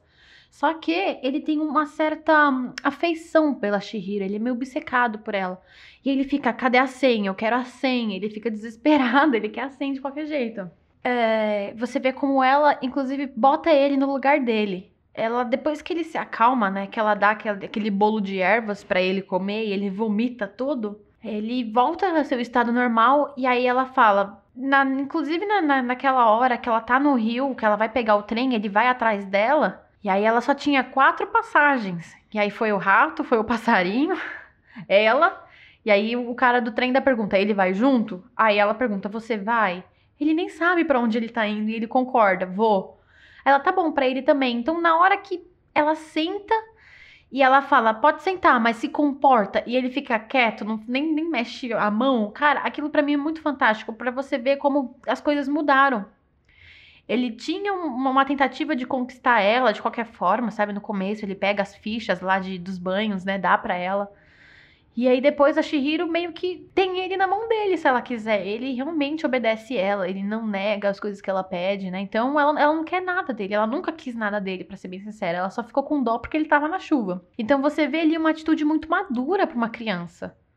Porque se fosse uma criança mais gananciosa, vamos assim falar, ela ia aceitar todas as fichas que ele deu, por exemplo, na hora que ele deu, né? Ela tinha aceitado todo o ouro que ele ofereceu, mas ela não queria nada daquilo.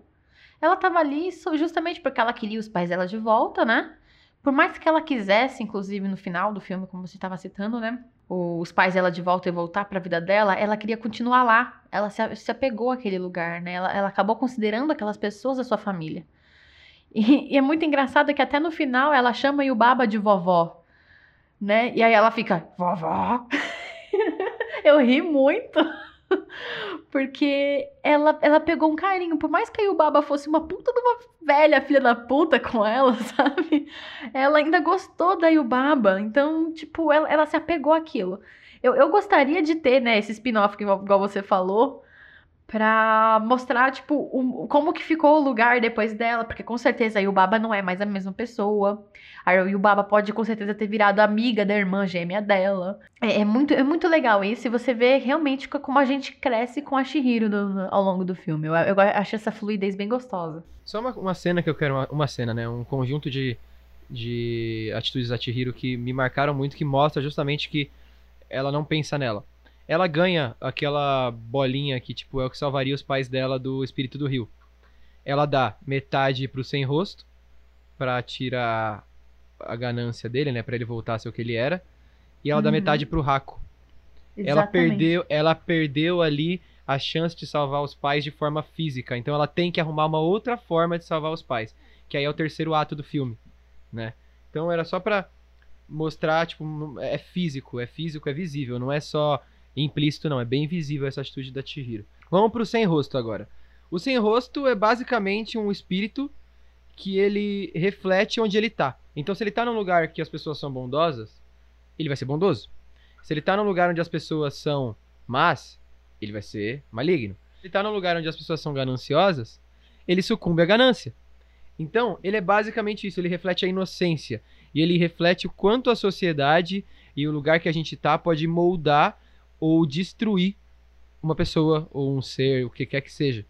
Então, isso fica muito nítido porque ele é extremamente tímido no começo e fraquinho e fica lá fora e tudo mais. Quando ele entra, ele não só sucumbe à ganância, como ele vira a ganância, né? Ele produz ouro, ele vira aquilo, porque ele acha que é aquilo que vai agradar ela. Porque mesmo ele sucumbindo, ele tem aquela treta com tipo, a Sen, a Sen, a Sen, a menina que abriu a porta para mim, né? Tanto que é muito forte depois que ele come o negócio, ele vai vomitando, cara. É muito fodido. E aquele vômito simboliza toda essa influência que ele tava sendo botado para fora. Ele sente dor, ele, ele se arrasta, tipo, ele não consegue andar, ele vai gorfando, gorfando, gorfando.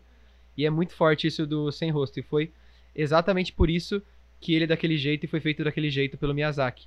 Tanto que no final, a Zeniba, que é a irmã gêmea da Yubaba, decide ficar com ele lá por isso, para ele não sucumbir mais a nada, ele vai ser aquilo. Ele vai virar um ajudante dela, porque na casa dela não tem nenhum tipo de influência ruim, não tem nenhum tipo de maldade ali. E ele vai virar ajudante, vai aprender com ela e vai continuar naquele estado neutro dele e inocente. Então, você tem alguma coisa a mais para pontuar sobre o sem rosto que você pegou? Então, a parte do sem rosto, assim, que me deixou mais intrigada é aquela parte que ele justamente tá tão louco, ganancioso, que ele começa a comer as pessoas. Tipo, eu posso tudo, eu posso comer vocês se eu quiser. Sabe? Porque mostra como a- o povo dali, eles são tão fortes nessa parte de ganância, que a, a gente começa a entender isso como, como ser humano, sabe? Por exemplo, vamos, vamos, vamos supor que tem uma pinhata entre eu e você agora. Que a gente derruba essa pinhata, a gente descobre que não tem um doce lá dentro, mas tem um puta do dinheiro. Se a gente começa a brigar, Victor, pra ver quem vai pegar mais esse dinheiro, a gente perde nosso espírito humano, a gente se torna animais. A gente vira bicho, porque é igual, tipo, você jogar um pedaço de carne numa, numa jaula de leões, sabe? Eu acho que essa parte, assim, do, do sem rosto é, é uma das coisas que mais mexeram comigo pra mostrar quem a gente é, depende, depende muito do ambiente de onde a gente tá. Sabe, se você tá na escola, por exemplo, você anda com a galera que faz bullying com seu amiguinho, você provavelmente tá fazendo bullying com seu amiguinho também. Entendeu? Se você anda com os skinhead que sai por aí batendo em negro, gay, lésbica na rua, você é um skinhead, porque você tá andando com eles, entende? Então, você é, você é homofóbico, você é racista, porque você tá dentro daquele grupo. Eu acho que ele é representação disso. Você é você é aquilo conforme você está, o seu ambiente, as pessoas com quem você anda. Né? E, inclusive, né, eu tinha falado sobre meu personagem favorito. O Sem Rosto é meu personagem favorito. Ele tá na minha lista de tatuagens que eu vou fazer. Então somos dois, ele é meu personagem favorito também. Eu gosto Porque ele, ele é o reflexo da inocência, né? de nós Nenhuma mesmos, criança né? nasce racista, homofóbica, nenhuma criança nasce com preconceito nenhum, cara. Uhum. E aí ele, ele simboliza isso. Ele não tem preconceito nenhum. Ele é influenciado. Então, o que o filme mostra? Tem o lado da Chihiro e o lado do sem rosto. Sim. Que o ambiente que você tá pode te moldar a qualquer momento e você pode sucumbir a ele. Se você for extremamente inocente, uma criança, no caso, igual ele é representado. Só que você também tem que ser muito forte pra não sucumbir. Que é o caso da Chihiro. Uhum. Você tem que ser muito fudido pra não sucumbir. Você citou exemplos ali que é, é muito real, tipo, é muito foda eu estar no meio ruim e eu não ser ruim. É muito, é muito, você tem que ser muito forte. Então é basicamente isso sem rosto, assim. Ele é, ele é, ele é a representação da inocência. Representação da Basicamente isso. Ele é basicamente isso. inocência. Ele é meu favorito. Aí a gente tem, ele, é- ele é muito lindo, cara. Ele é muito lindo e, e bizarro ao mesmo tempo. E, é engraçado também você fala disso que ele é lindo e bizarro, porque depois que ele fica bonzinho, a gente. No começo a gente acha ele fofinho, tipo, ai, que bonitinho. Ele não fala, ele fica, ah, ah, pra dar uns negócios pra Shihiro, né? Ele fica tipo assim, ah, ah, ah. E aí você fica tipo, mano, Shihiro, sua Kenga, pega logo que o cara tá te dando com carinho. você fica com raiva da pega Shihiro essa porra, até. pega essa porra. Aceita essa merda desse ouro, caralho. A parte do ouro eu até nem gosto, sabe? Quando ele oferece ouro, porque ele fica esfregando na cara dela. Mas a parte que ele pega as fichas pra dar pra ela, Ah, sabe? sim, a primeira representação dele de dar presente, né? Isso. E ele deixa cair no chão, parece que ele sentia que ela ia precisar, de certa forma, né? Muito Uhum, doido isso uhum. também, porque ela precisou pra limpar o espírito do rio. Ele é uma criança, ele é um bebê, cara. Ele, ele é inocente. Tipo, é, é- Então, o baby, baby with no, with no face. é o faceless baby, né? Faceless baby. Exato, assim. É basicamente isso que eu senti nele. Pra mim, ele, é- eu acho ele o melhor personagem, mas cada um vai ter sua vivência aí e tudo mais. Aí a gente vai falar um pouquinho do Raco. O Raco é basicamente o porto seguro da Chihiro, né? Ele aparece ali quando ela chega e, e estende a mão pra ela, né? Tipo, não, vou cuidar de você, vou te, vou te ajudar. Ele é igual você falou, a, ele é um rio que assumiu uma forma, forma humana, que é dragão, e que se tornou subordinado a Yubaba. E pode ser que a sua teoria seja completamente fundada, assim, tipo, seja aquilo que o Miyazaki queria mostrar mesmo, mesmo que seja uma, é, mesmo seja uma coisa egoísta, mas pode ser que seja, não sei. A gente não tem mais nada do do Haku, a não ser o arco que se passa ali na obra, que serve a Chihiro, e foi exatamente uma coisa que eu anotei aqui no meu bloco de notas. Eu fiquei querendo um pouco mais dele no filme, mas eu sei que não foi um erro não terem colocado mais do filme, que é igual a gente comentou no enredo. É um filme da Chihiro sobre a pra Chihiro. Ele foi colocado ali pra servir ao arco da Chihiro, por isso que ele não é explorado, mas eu queria saber mais dele. O sem, o, o sem rosto não tem muito o que explorar, a gente já sabe mais ou menos o que aconteceu e o que ele é. Mas o Haku, ele é muito. Tem muita coisa pra explorar dele. Tanto. É um personagem muito enigmático, né? Muito, tanto durante a obra, quanto pós-obra, quanto pré-obra. Como ele chegou ali, o que, que aconteceu Ninguém sabe.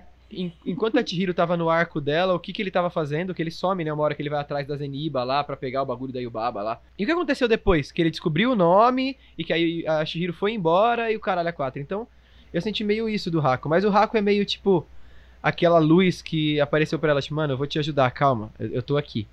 E depois isso se inverte, né? É ela que salva a vida dele, enfim.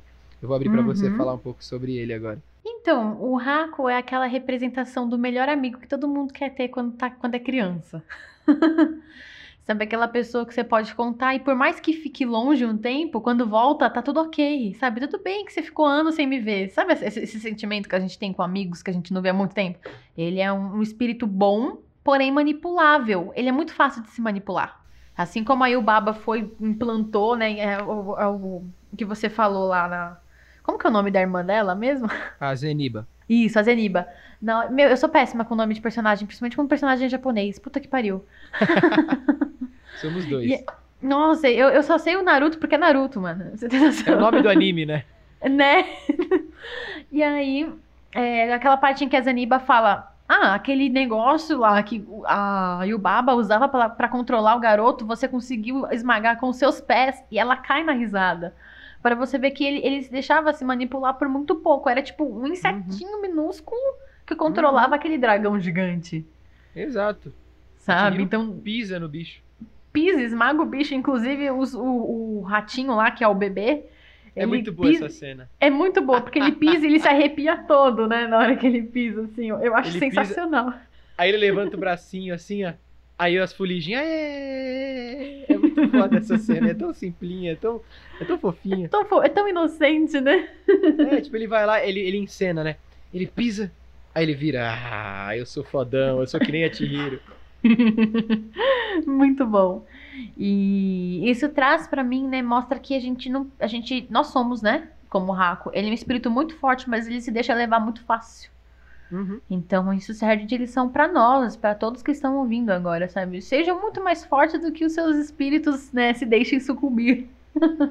Exato. Sabe? Sejam vocês a sua própria fortaleza, sejam vocês os seus próprios espelhos. Não, não esperar algo de alguém, porque quando você espera algo demais, você acaba se sucumbindo a isso. Você é só mais um controlado por um inseto minúsculo que tá dentro de você. E esse inseto pode ser a programação que uma pessoa bota na sua cabeça. Uhum. Né? Eu gosto de entrar muito naquela coisa do Matrix também, que existe todo aquele universo controlado dentro da matriz e tudo mais, né? Uhum. E a gente vive numa matriz chamada Brasil, um país capitalista, onde as pessoas vão chegar com um puta iPhone de três câmeras e você fala assim: Meu, eu sou um bosta porque eu moro numa casa de dois cômodos e eu não tenho esse iPhone e eu não tenho o tênis da Nike. Sabe? Então, tudo isso aí é uma forma de te controlar também. Isso não tem nada disso lá, né? A parte do, do capitalismo eles mostram mais em atitudes, né? E essa parte do ouro. Mas é, o jeito que você se deixa sucumbir, né? A determinadas situações pelos seus próprios desejos interpessoais. Eu acho isso muito interessante. O Haku, ele é um ser forte que é facilmente manipulável. Exatamente. É basicamente isso o Raco quanto à criação do personagem, né? Não estamos falando do arco dele, até porque o arco dele é muito pouco explorado. Mas ele é mais explorado ainda que dos outros. É mais ou menos isso o Raco, né? Ele é um espírito forte, ele é poderoso pra caramba, ele é um dragão, e ele deixa sucumbir por alguma coisa que não fica clara. Aí a gente Exatamente. teoriza. Aí o Baba é basicamente aquela. Ela é ditadora. Ela é representação de ditadura. É, Qualquer sinônimo de ditadura, tá? Não tô generalizando. falando assim. de. É, não tô falando, ai. Pode ser comunista, fascista, Ditador nazista, qualquer tipo de ditadura. Pode ser qualquer tipo de ditadura, mas ela, ela fala isso. Ela explora os funcionários, ela é gananciosa, ela é avarenta, ela tem fascínio e loucura pelo poder, Uhum, e ela tem um cuidado e um zelo muito obsessivo pelo bebê, Pelo que bebê. pode ser representado de representado e absorvido de várias formas o porquê ela é assim com o bebê. Porque não deixa claro que porra é aquele bebê e porque ela é daquele jeito com o bebê. E porque o bebê Então, é gigante. Deixa muito Exato. Então deixa muito em aberto pra como você vai absorver isso dela com o bebê, mas ela é basicamente uma ditadora, que no final a Chihiro, como todo lugar que ela passa, ela muda. Sim. Dá a entender que no final ela muda e o Baba. Dá a entender, a gente não sabe, né? Uhum. Mas dá a entender por cima, assim, lá naquela. No fundinho a gente fala, pô, aí o Baba talvez seja uma ditadora que pague um pouco melhor. Uhum. Sabe? Tipo aquela, aquela mudança muito singela, mas que muda um pouquinho. Sim. Então é mais ou menos isso aí o Baba, né? Não tem muito a, a acrescentar, porque ela é explorada desse jeito, né? Como se houvesse alguma mudança na característica, né, mais singela dela ali. Sim, nem que seja pequeno, mas você sente um quesinho de, de mudança. Uhum. Aí, aí o Baba é basicamente isso. Eu acho que não tem muito o que acrescentar, porque ela, ela é apresentada dessa forma, ela é trazida dessa forma, né? Aí tem o Kamadi, eu quis trazer ele, que foi um personagem que eu gostei muito.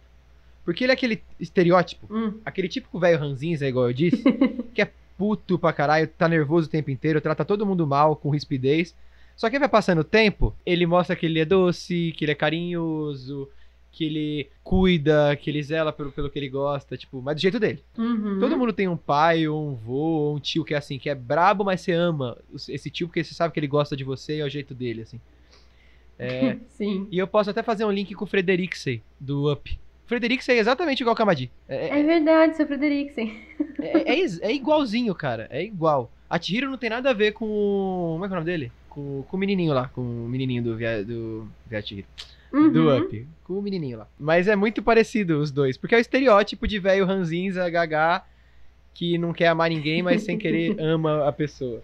Mais ou menos isso também, né? O Kamadi. Uhum. Não tem. não- Exatamente. não tem muito o que acrescentar, porque igual eu falei, tirando a Chihiro, o Haku em partes e o Sem Rosto em partes, é, a gente tem só uma visão por cima, porque eles servem a Chihiro, né? A última coisa que eu quero falar sobre os personagens é repetir o que eu falei. Eu queria saber mais sobre eles. Mas isso não é um erro da obra, é um querer meu e que às vezes foi até um foi até uma coisa que o Miyazaki queria deixar em aberto. Eu não vou explorar nenhum personagem que é pra deixar em aberto mesmo deixar claro que eu quero falar da Chihiro. Então eu queria muito esses, esses spin-offs, nem que fossem em mangá, ou em light novel, qualquer coisa. Eu queria muito, acho que seria muito. ia trazer muito pra obra, assim. De onde eles vieram, pra onde eles foram, o que, que motiva eles e tudo mais. Acho que é mais ou menos isso, né? Você tem alguma coisa a trazer sobre algum personagem? Ou sobre esse último ponto que eu falei? Olha, eu acho que você foi bem claro. E eu também. Eu já demonstrei todo o meu amor pelo sem rosto. Parte final. Eu vou abrir aqui pra alguma opinião. vou- a gente vai dar nossa opinião final, pontos finais sobre a experiência de assistir o filme. Eu dou 6 de 5 pra Chihiro, se eu quiser dar estrela. Eu dou 6 de 5. Eu não tenho nada que me incomodou a ponto de me tirar a imersão.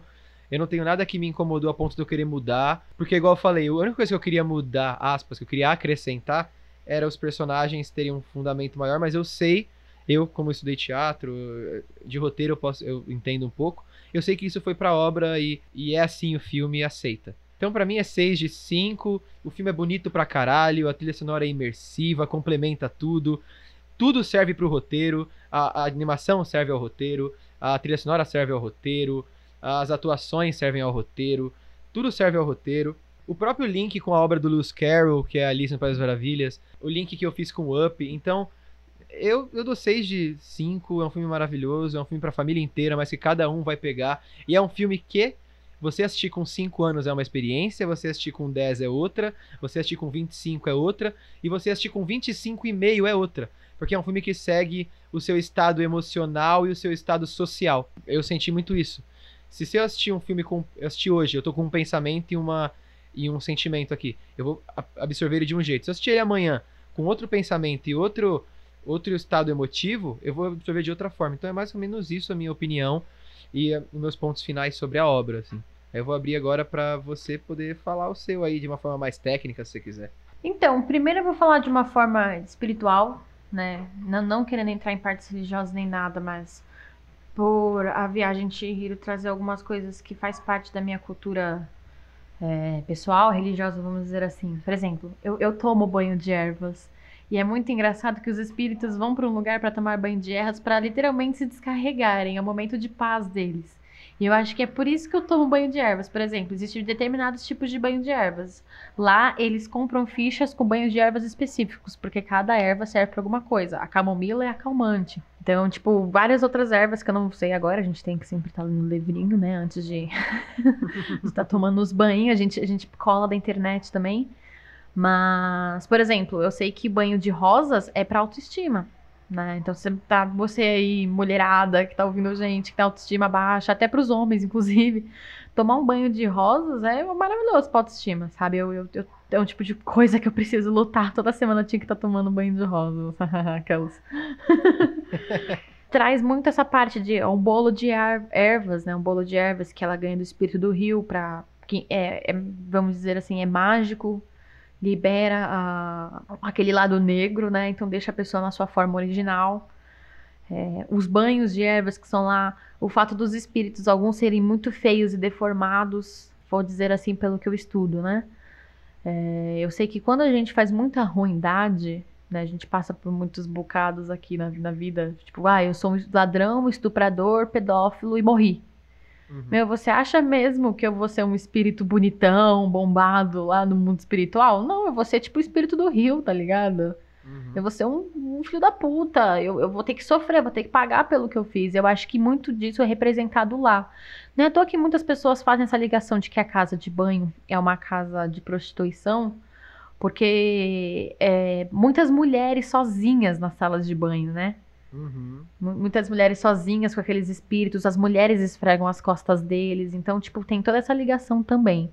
Uhum. Não entrei muito nesses detalhes, porque eu, eu, eu, achei que era muito suposição, né, dos fãs que assistiram e tudo mais. Mas tem um pouco de conexão, né, se você vê com seus olhos mais, vamos dizer assim, mais atentos, não com os olhos inocentes, que nem eu acredito que quando você assistiu a primeira vez, você nem reparou que o carinha gordão lá podia ser um tarado.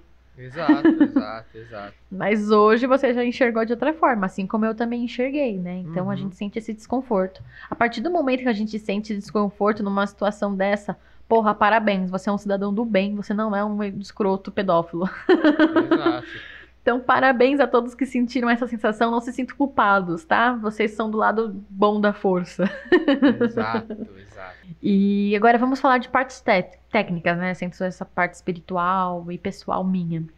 É, a Viagem de Chihiro é um filme roteirizado, sim. É um filme esquematizado com planos de câmeras e cenas, sim. Então as cores estão ali por conta de um propósito, elas têm umas mensagens. Eu recomendo a todos estudarem a psicologia das cores e psicologia dos elementos. Por que, que tem muita água? Por que, que o céu é sempre azul? sabe? Porque podia ficar um céu nublado, podia ter um pôr do sol laranja, mas não tem. Então tem todo essa, esse porquê, porque tem muito azul, o azul significa infinidade, né? A água significa fluidez também, sobre é, vida, a água representa vida, representa força. Uhum. É, então tem, tem toda uma representatividade ali. Normalmente as cores quentes são representadas pelo, pelo momento de alegria, ou as cores frias pelos momentos tristes, mais tensos, tenuosos, esse tipo de coisa. Então é um filme que você tem que assistir uma, duas, três, quantas vezes forem necessárias para você conseguir entender tudo que tem lá. Eu quero em outra fase da minha vida, sabe, assistir de novo né? Inclusive outros outros filmes do, do estúdio Ghibli, porque Ghibli, né? porque eles, eles trazem muito à tona essa, essa coisa de você se entender como pessoa e você receber mensagens. Eu sei que a Viagem de Chihiro teve uma época que ele foi até classificado para a partir de 16 anos, uma época no Japão. Exato, Levou, exato. levou até um tempo pra ele ter classificação livre, justamente porque ele tinha muitas mensagens que não eram pra crianças. Não é um filme pra criança, pra ser bem Uhum. sincera. Pra você ter noção, eu assisti a Viagem de Chihiro quando tinha época de locadora e meu pai alugou pra mim. Eu tinha uns 7, 8 anos e meu pai falou assim: Ah, eu vi esse filme aqui, filha, e achei sua cara. Não, não sei, nunca vi, mas o moço lá disse que era muito bom, sabe uma coisa assim? Aham, O cara da locadora disse que era muito bom. Meu, eu juro pra você, eu chorei no filme, porque eu fiquei tipo, ai meu Deus, eu sou tipo a Shihiro, eu quero um raco pra mim. eu quero um raco pra chamar de meu. Eu quero, um, sabe, um namorado que vira um dragão? Aham. Queria passear com meu namorado por aí, montada nele, tipo a, a Daenerys lá do Game of Thrones com seus filhos. Que põe fogo em tudo. Taca fogo no parquinho, eu sou dessas. Eu, eu não sirvo pra ter um dragão, não. Não posso, não posso. Deus não me deu um dragão.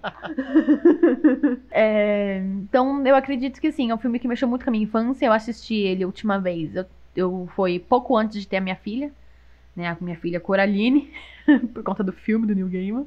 Já vai fazer quatro anos, ou seja, já vai fazer cinco anos que eu tinha assistido A Viagem de Chihiro. E aí, depois de cinco anos, assisti agora, em outra fase da minha vida, uma fase mais espiritual, uma fase onde eu tô trabalhando mais com cinema também, onde eu me inseri mais nesse mercado de trabalho. Uhum. Então eu tenho outro, outro olho, olhos, outros olhos para pro filme, para a espiritualidade, para tudo que acontece, para me enxergar como pessoa, para ver que eu sou um sem rosto. Eu fui um Uhum. sem rosto na época da escola, sabe? Eu já fui muito gananciosa. Eu Uhum. venho de uma família assim que, poxa, os meus pais eles já foram muito gananciosos, eles tiveram que perder tudo que tinham para entenderem que eles não precisam daquilo para ser felizes, né? Só Uhum. o fato de viver bem, mas viver simples já basta. Exato, E o sem rosto ele faz isso no final. Ele vai morar com quem? Casaniba. exato. E ela é o quê? Tipo uma moça numa casa simples e ele tava lá ajudando ela a tricotar. Então ele não precisava daquele monte de comida. Ele não Uhum. precisava daquele monte de banho. Pra quê? Só pra se vangloriar daquele momento, porque uma pessoa botou ele lá dentro? É tipo gente que fica famosa às custas dos outros, sabe? Ai, eu tô aqui porque fulano de tal me trouxe. Exato, exato. né? Então, justamente por eu estar nesse meio, eu consigo. Você sabe, Vitor, você também é ator, você também já esteve em cima de palco, você sabe como que é ser bajulado quando a gente tá em cima do palco. Sim, sim, sim. É, é, é maravilhoso, mas ao mesmo tempo é vazio, né? Mas, mas, É vazio. mas enfim, é, é gostoso fazer. Quem tá afim de fazer teatro faz, mas saiba que vocês vão, vocês vão viver muitas coisas, vão viver muitas coisas. Então, só pra gente pontuar de novo, o personagem favorito e, o- e a cena favorita de cada um. A- o meu personagem favorito é o Sem Rosto. E a minha cena favorita é a cena, aquele enquadramento da Chihiro no parapeito, tudo inundado, o céu juntando com a, com a água, o trem passando e ela contemplando, e ela olhando assim, o vento batendo, a perninha dela balançando assim, o vento balançando. Aquela cena Uhum. é de papel de parede. É de transformar num quadro. Sami, personagem favorito e cena favorita? É, não, não consigo discordar do Vitor, é o sem rosto também, e foda-se. e eu acho que de todas, assim como você falou, uma, de todas, todas, todas mesmo, é a cena do trem. Quando ela entra com todo mundo no trem e o sem rosto senta bonitinho do lado dela, obedecendo ela. Pra mim, aquela cena é linda. Eu queria, inclusive, tentar fazer uma representação dessa foto aqui no metrô de São Paulo, sabe? Fazer um Uhum. Photoshop de um sem rosto. Tipo, eu sentada no metrô e um sem rosto do meu lado. Eu quero muito fazer isso. Ah, Com certeza farei ali nos trem da, CP, da CPTM, sabe? é, tem que pegar, tem que pegar os trem mais cagados que tem, né? Que tem bastante em São Paulo, por sinal. É só pegar um trem pra Guaianazes. Exato, é só pegar a, a, a linha de Guaianazes. É, é- é basicamente Isso. isso. Ah, Sami, tem alguma coisa que a gente não pontuou? Alguma coisa que você quer falar sobre o filme? Ou algum estudo que você viu sobre o filme que você quer indicar? Eu deixo aberto pra você pra poder trazer isso. Olha, vou até ver aqui no- no- nos links que eu fiz. E eu só gostaria de, de frisar um pouco essa, essa parte de mostrar que o mundo espiritual, ou você é um espírito, né, com uma forma estranha, bizarra, ou você é um animal, ou você é só um espírito meio transparente. Porque tem muitos, né, que vagam ali que são meio transparentes, né? Exato. Então, isso vale frisar, tipo, como quem você é hoje? Você, se- você se comporta como um animal, como um ninguém, né? Ou como Uhum. um ser horrendo? Quem você Exato. quer ser? Quem você quer ser pra Exato. você, pra sua família? Então deixa essa mensagem aí pras pessoas. A última coisa que eu queria falar antes de a gente ir pra parte final e poder fechar o programa é Pra mim, Viagem de Chihiro é um, o filme que você tem que assistir uma vez por ano, uma vez a cada dois anos. Por N motivos, assim. Tanto por questão psicológica, quanto por questão emocional, quanto por questão física, quanto por momento da vida. Porque cada vez que você assistir, não é nem falando que você vai pegar uma coisa diferente do filme. Tem uma hora que você vai pegar tudo e você não vai Uhum. ter mais nada pra pegar, porque é uma obra finalizada. Mas por como você vai absorver a obra. Isso é batata, Sim. cara. Então, pra mim, é um filme que você tem que assistir uma vez por ano, uma vez a cada dois anos. Bate-bola e encerramento.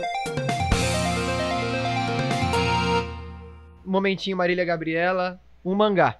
É o Death Note, que eu li o mangá e eu vi o anime na mesma época. Então, tipo, eu lia e assistia, lia e assistia. Um anime. Um anime, Naná. Na, na- Sou apaixonada por Naná. Eu sempre fiquei na dúvida, é Naná ou é Nana? No japonês, elas falam Naná, né? Então- Elas se pronunciam com Naná. Então é Naná. Naná, fica a indicação Uhum. desse Josei aí, é incrível mesmo. Um desenho animado. Não me julguem, mas eu amo Hora de Aventura. Hora de Aventura é o desenho mais recomendado e aclamado da atualidade. Ninguém vai te julgar, não. Ah, eu, eu sou cosplayer da Marceline, então, assim, pra mim, Hora de Aventura é minha paixão até hoje. Fico triste que tenha acabado, mas eu não vejo a hora deles inventarem, tipo, um, um, um spin-offs assim também, sabe? tipo, as histórias só da Ah, Marceline. Tem quadrinho, né? Tem o quadrinho, inclusive eu tenho o quadrinho da Marceline, né? Que mostra a, tra- a trajetória dela como roqueira na banda e tudo mais. Ah, um filme, Sammy, um filme qualquer, não precisa ser oriental. Eu vou recomendar um filme bem clichêzão assim, mas é um filme que eu falei do meu canal recentemente, que foi o Simplesmente Acontece.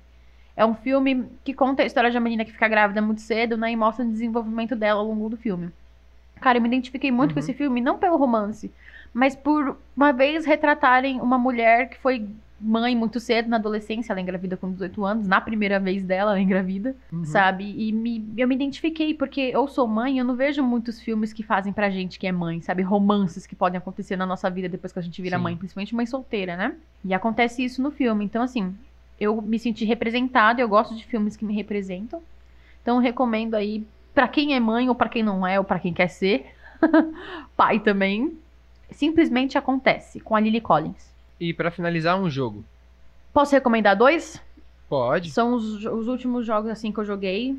Faz um tempo já que eu não jogo videogame porque eu tô sem console, mas eu gostei muito de Horizon Zero Dawn e Skyrim.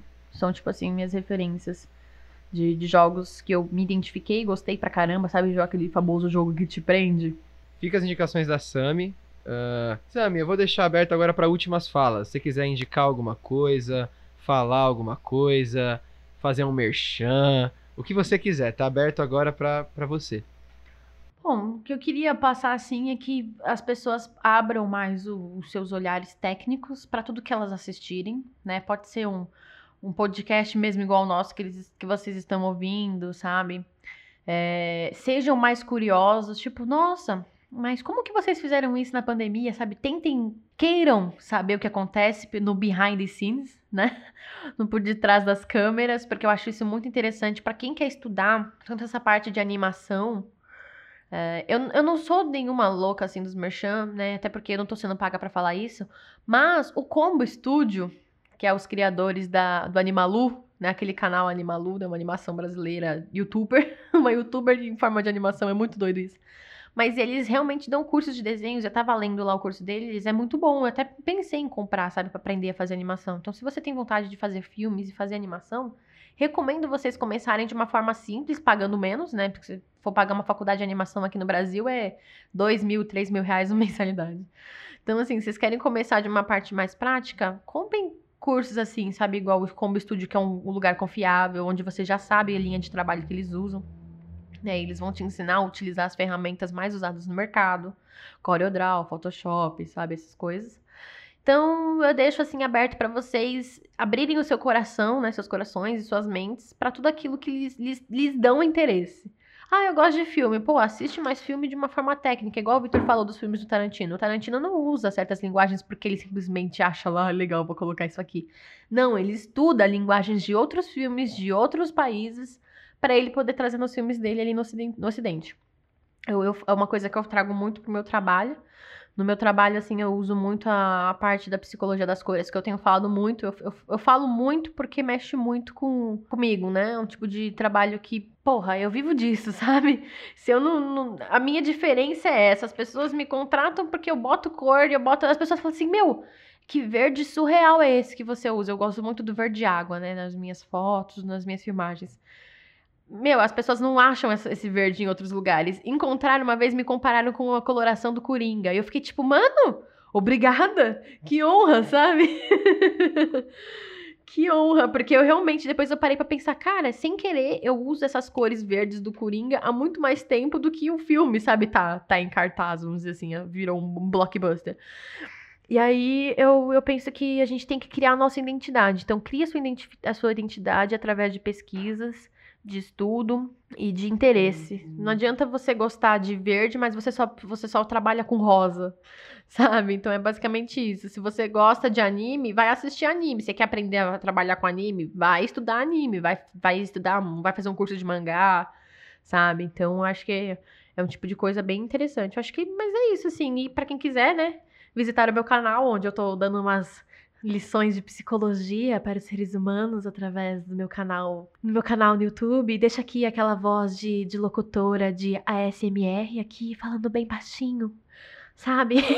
Como se estivesse caminhando pelas nuvens. Visitem o meu canal, Cineframe no YouTube. Fique à disposição para deixar um comentário que eu irei, que eu irei lhes responder com muito amor e carinho.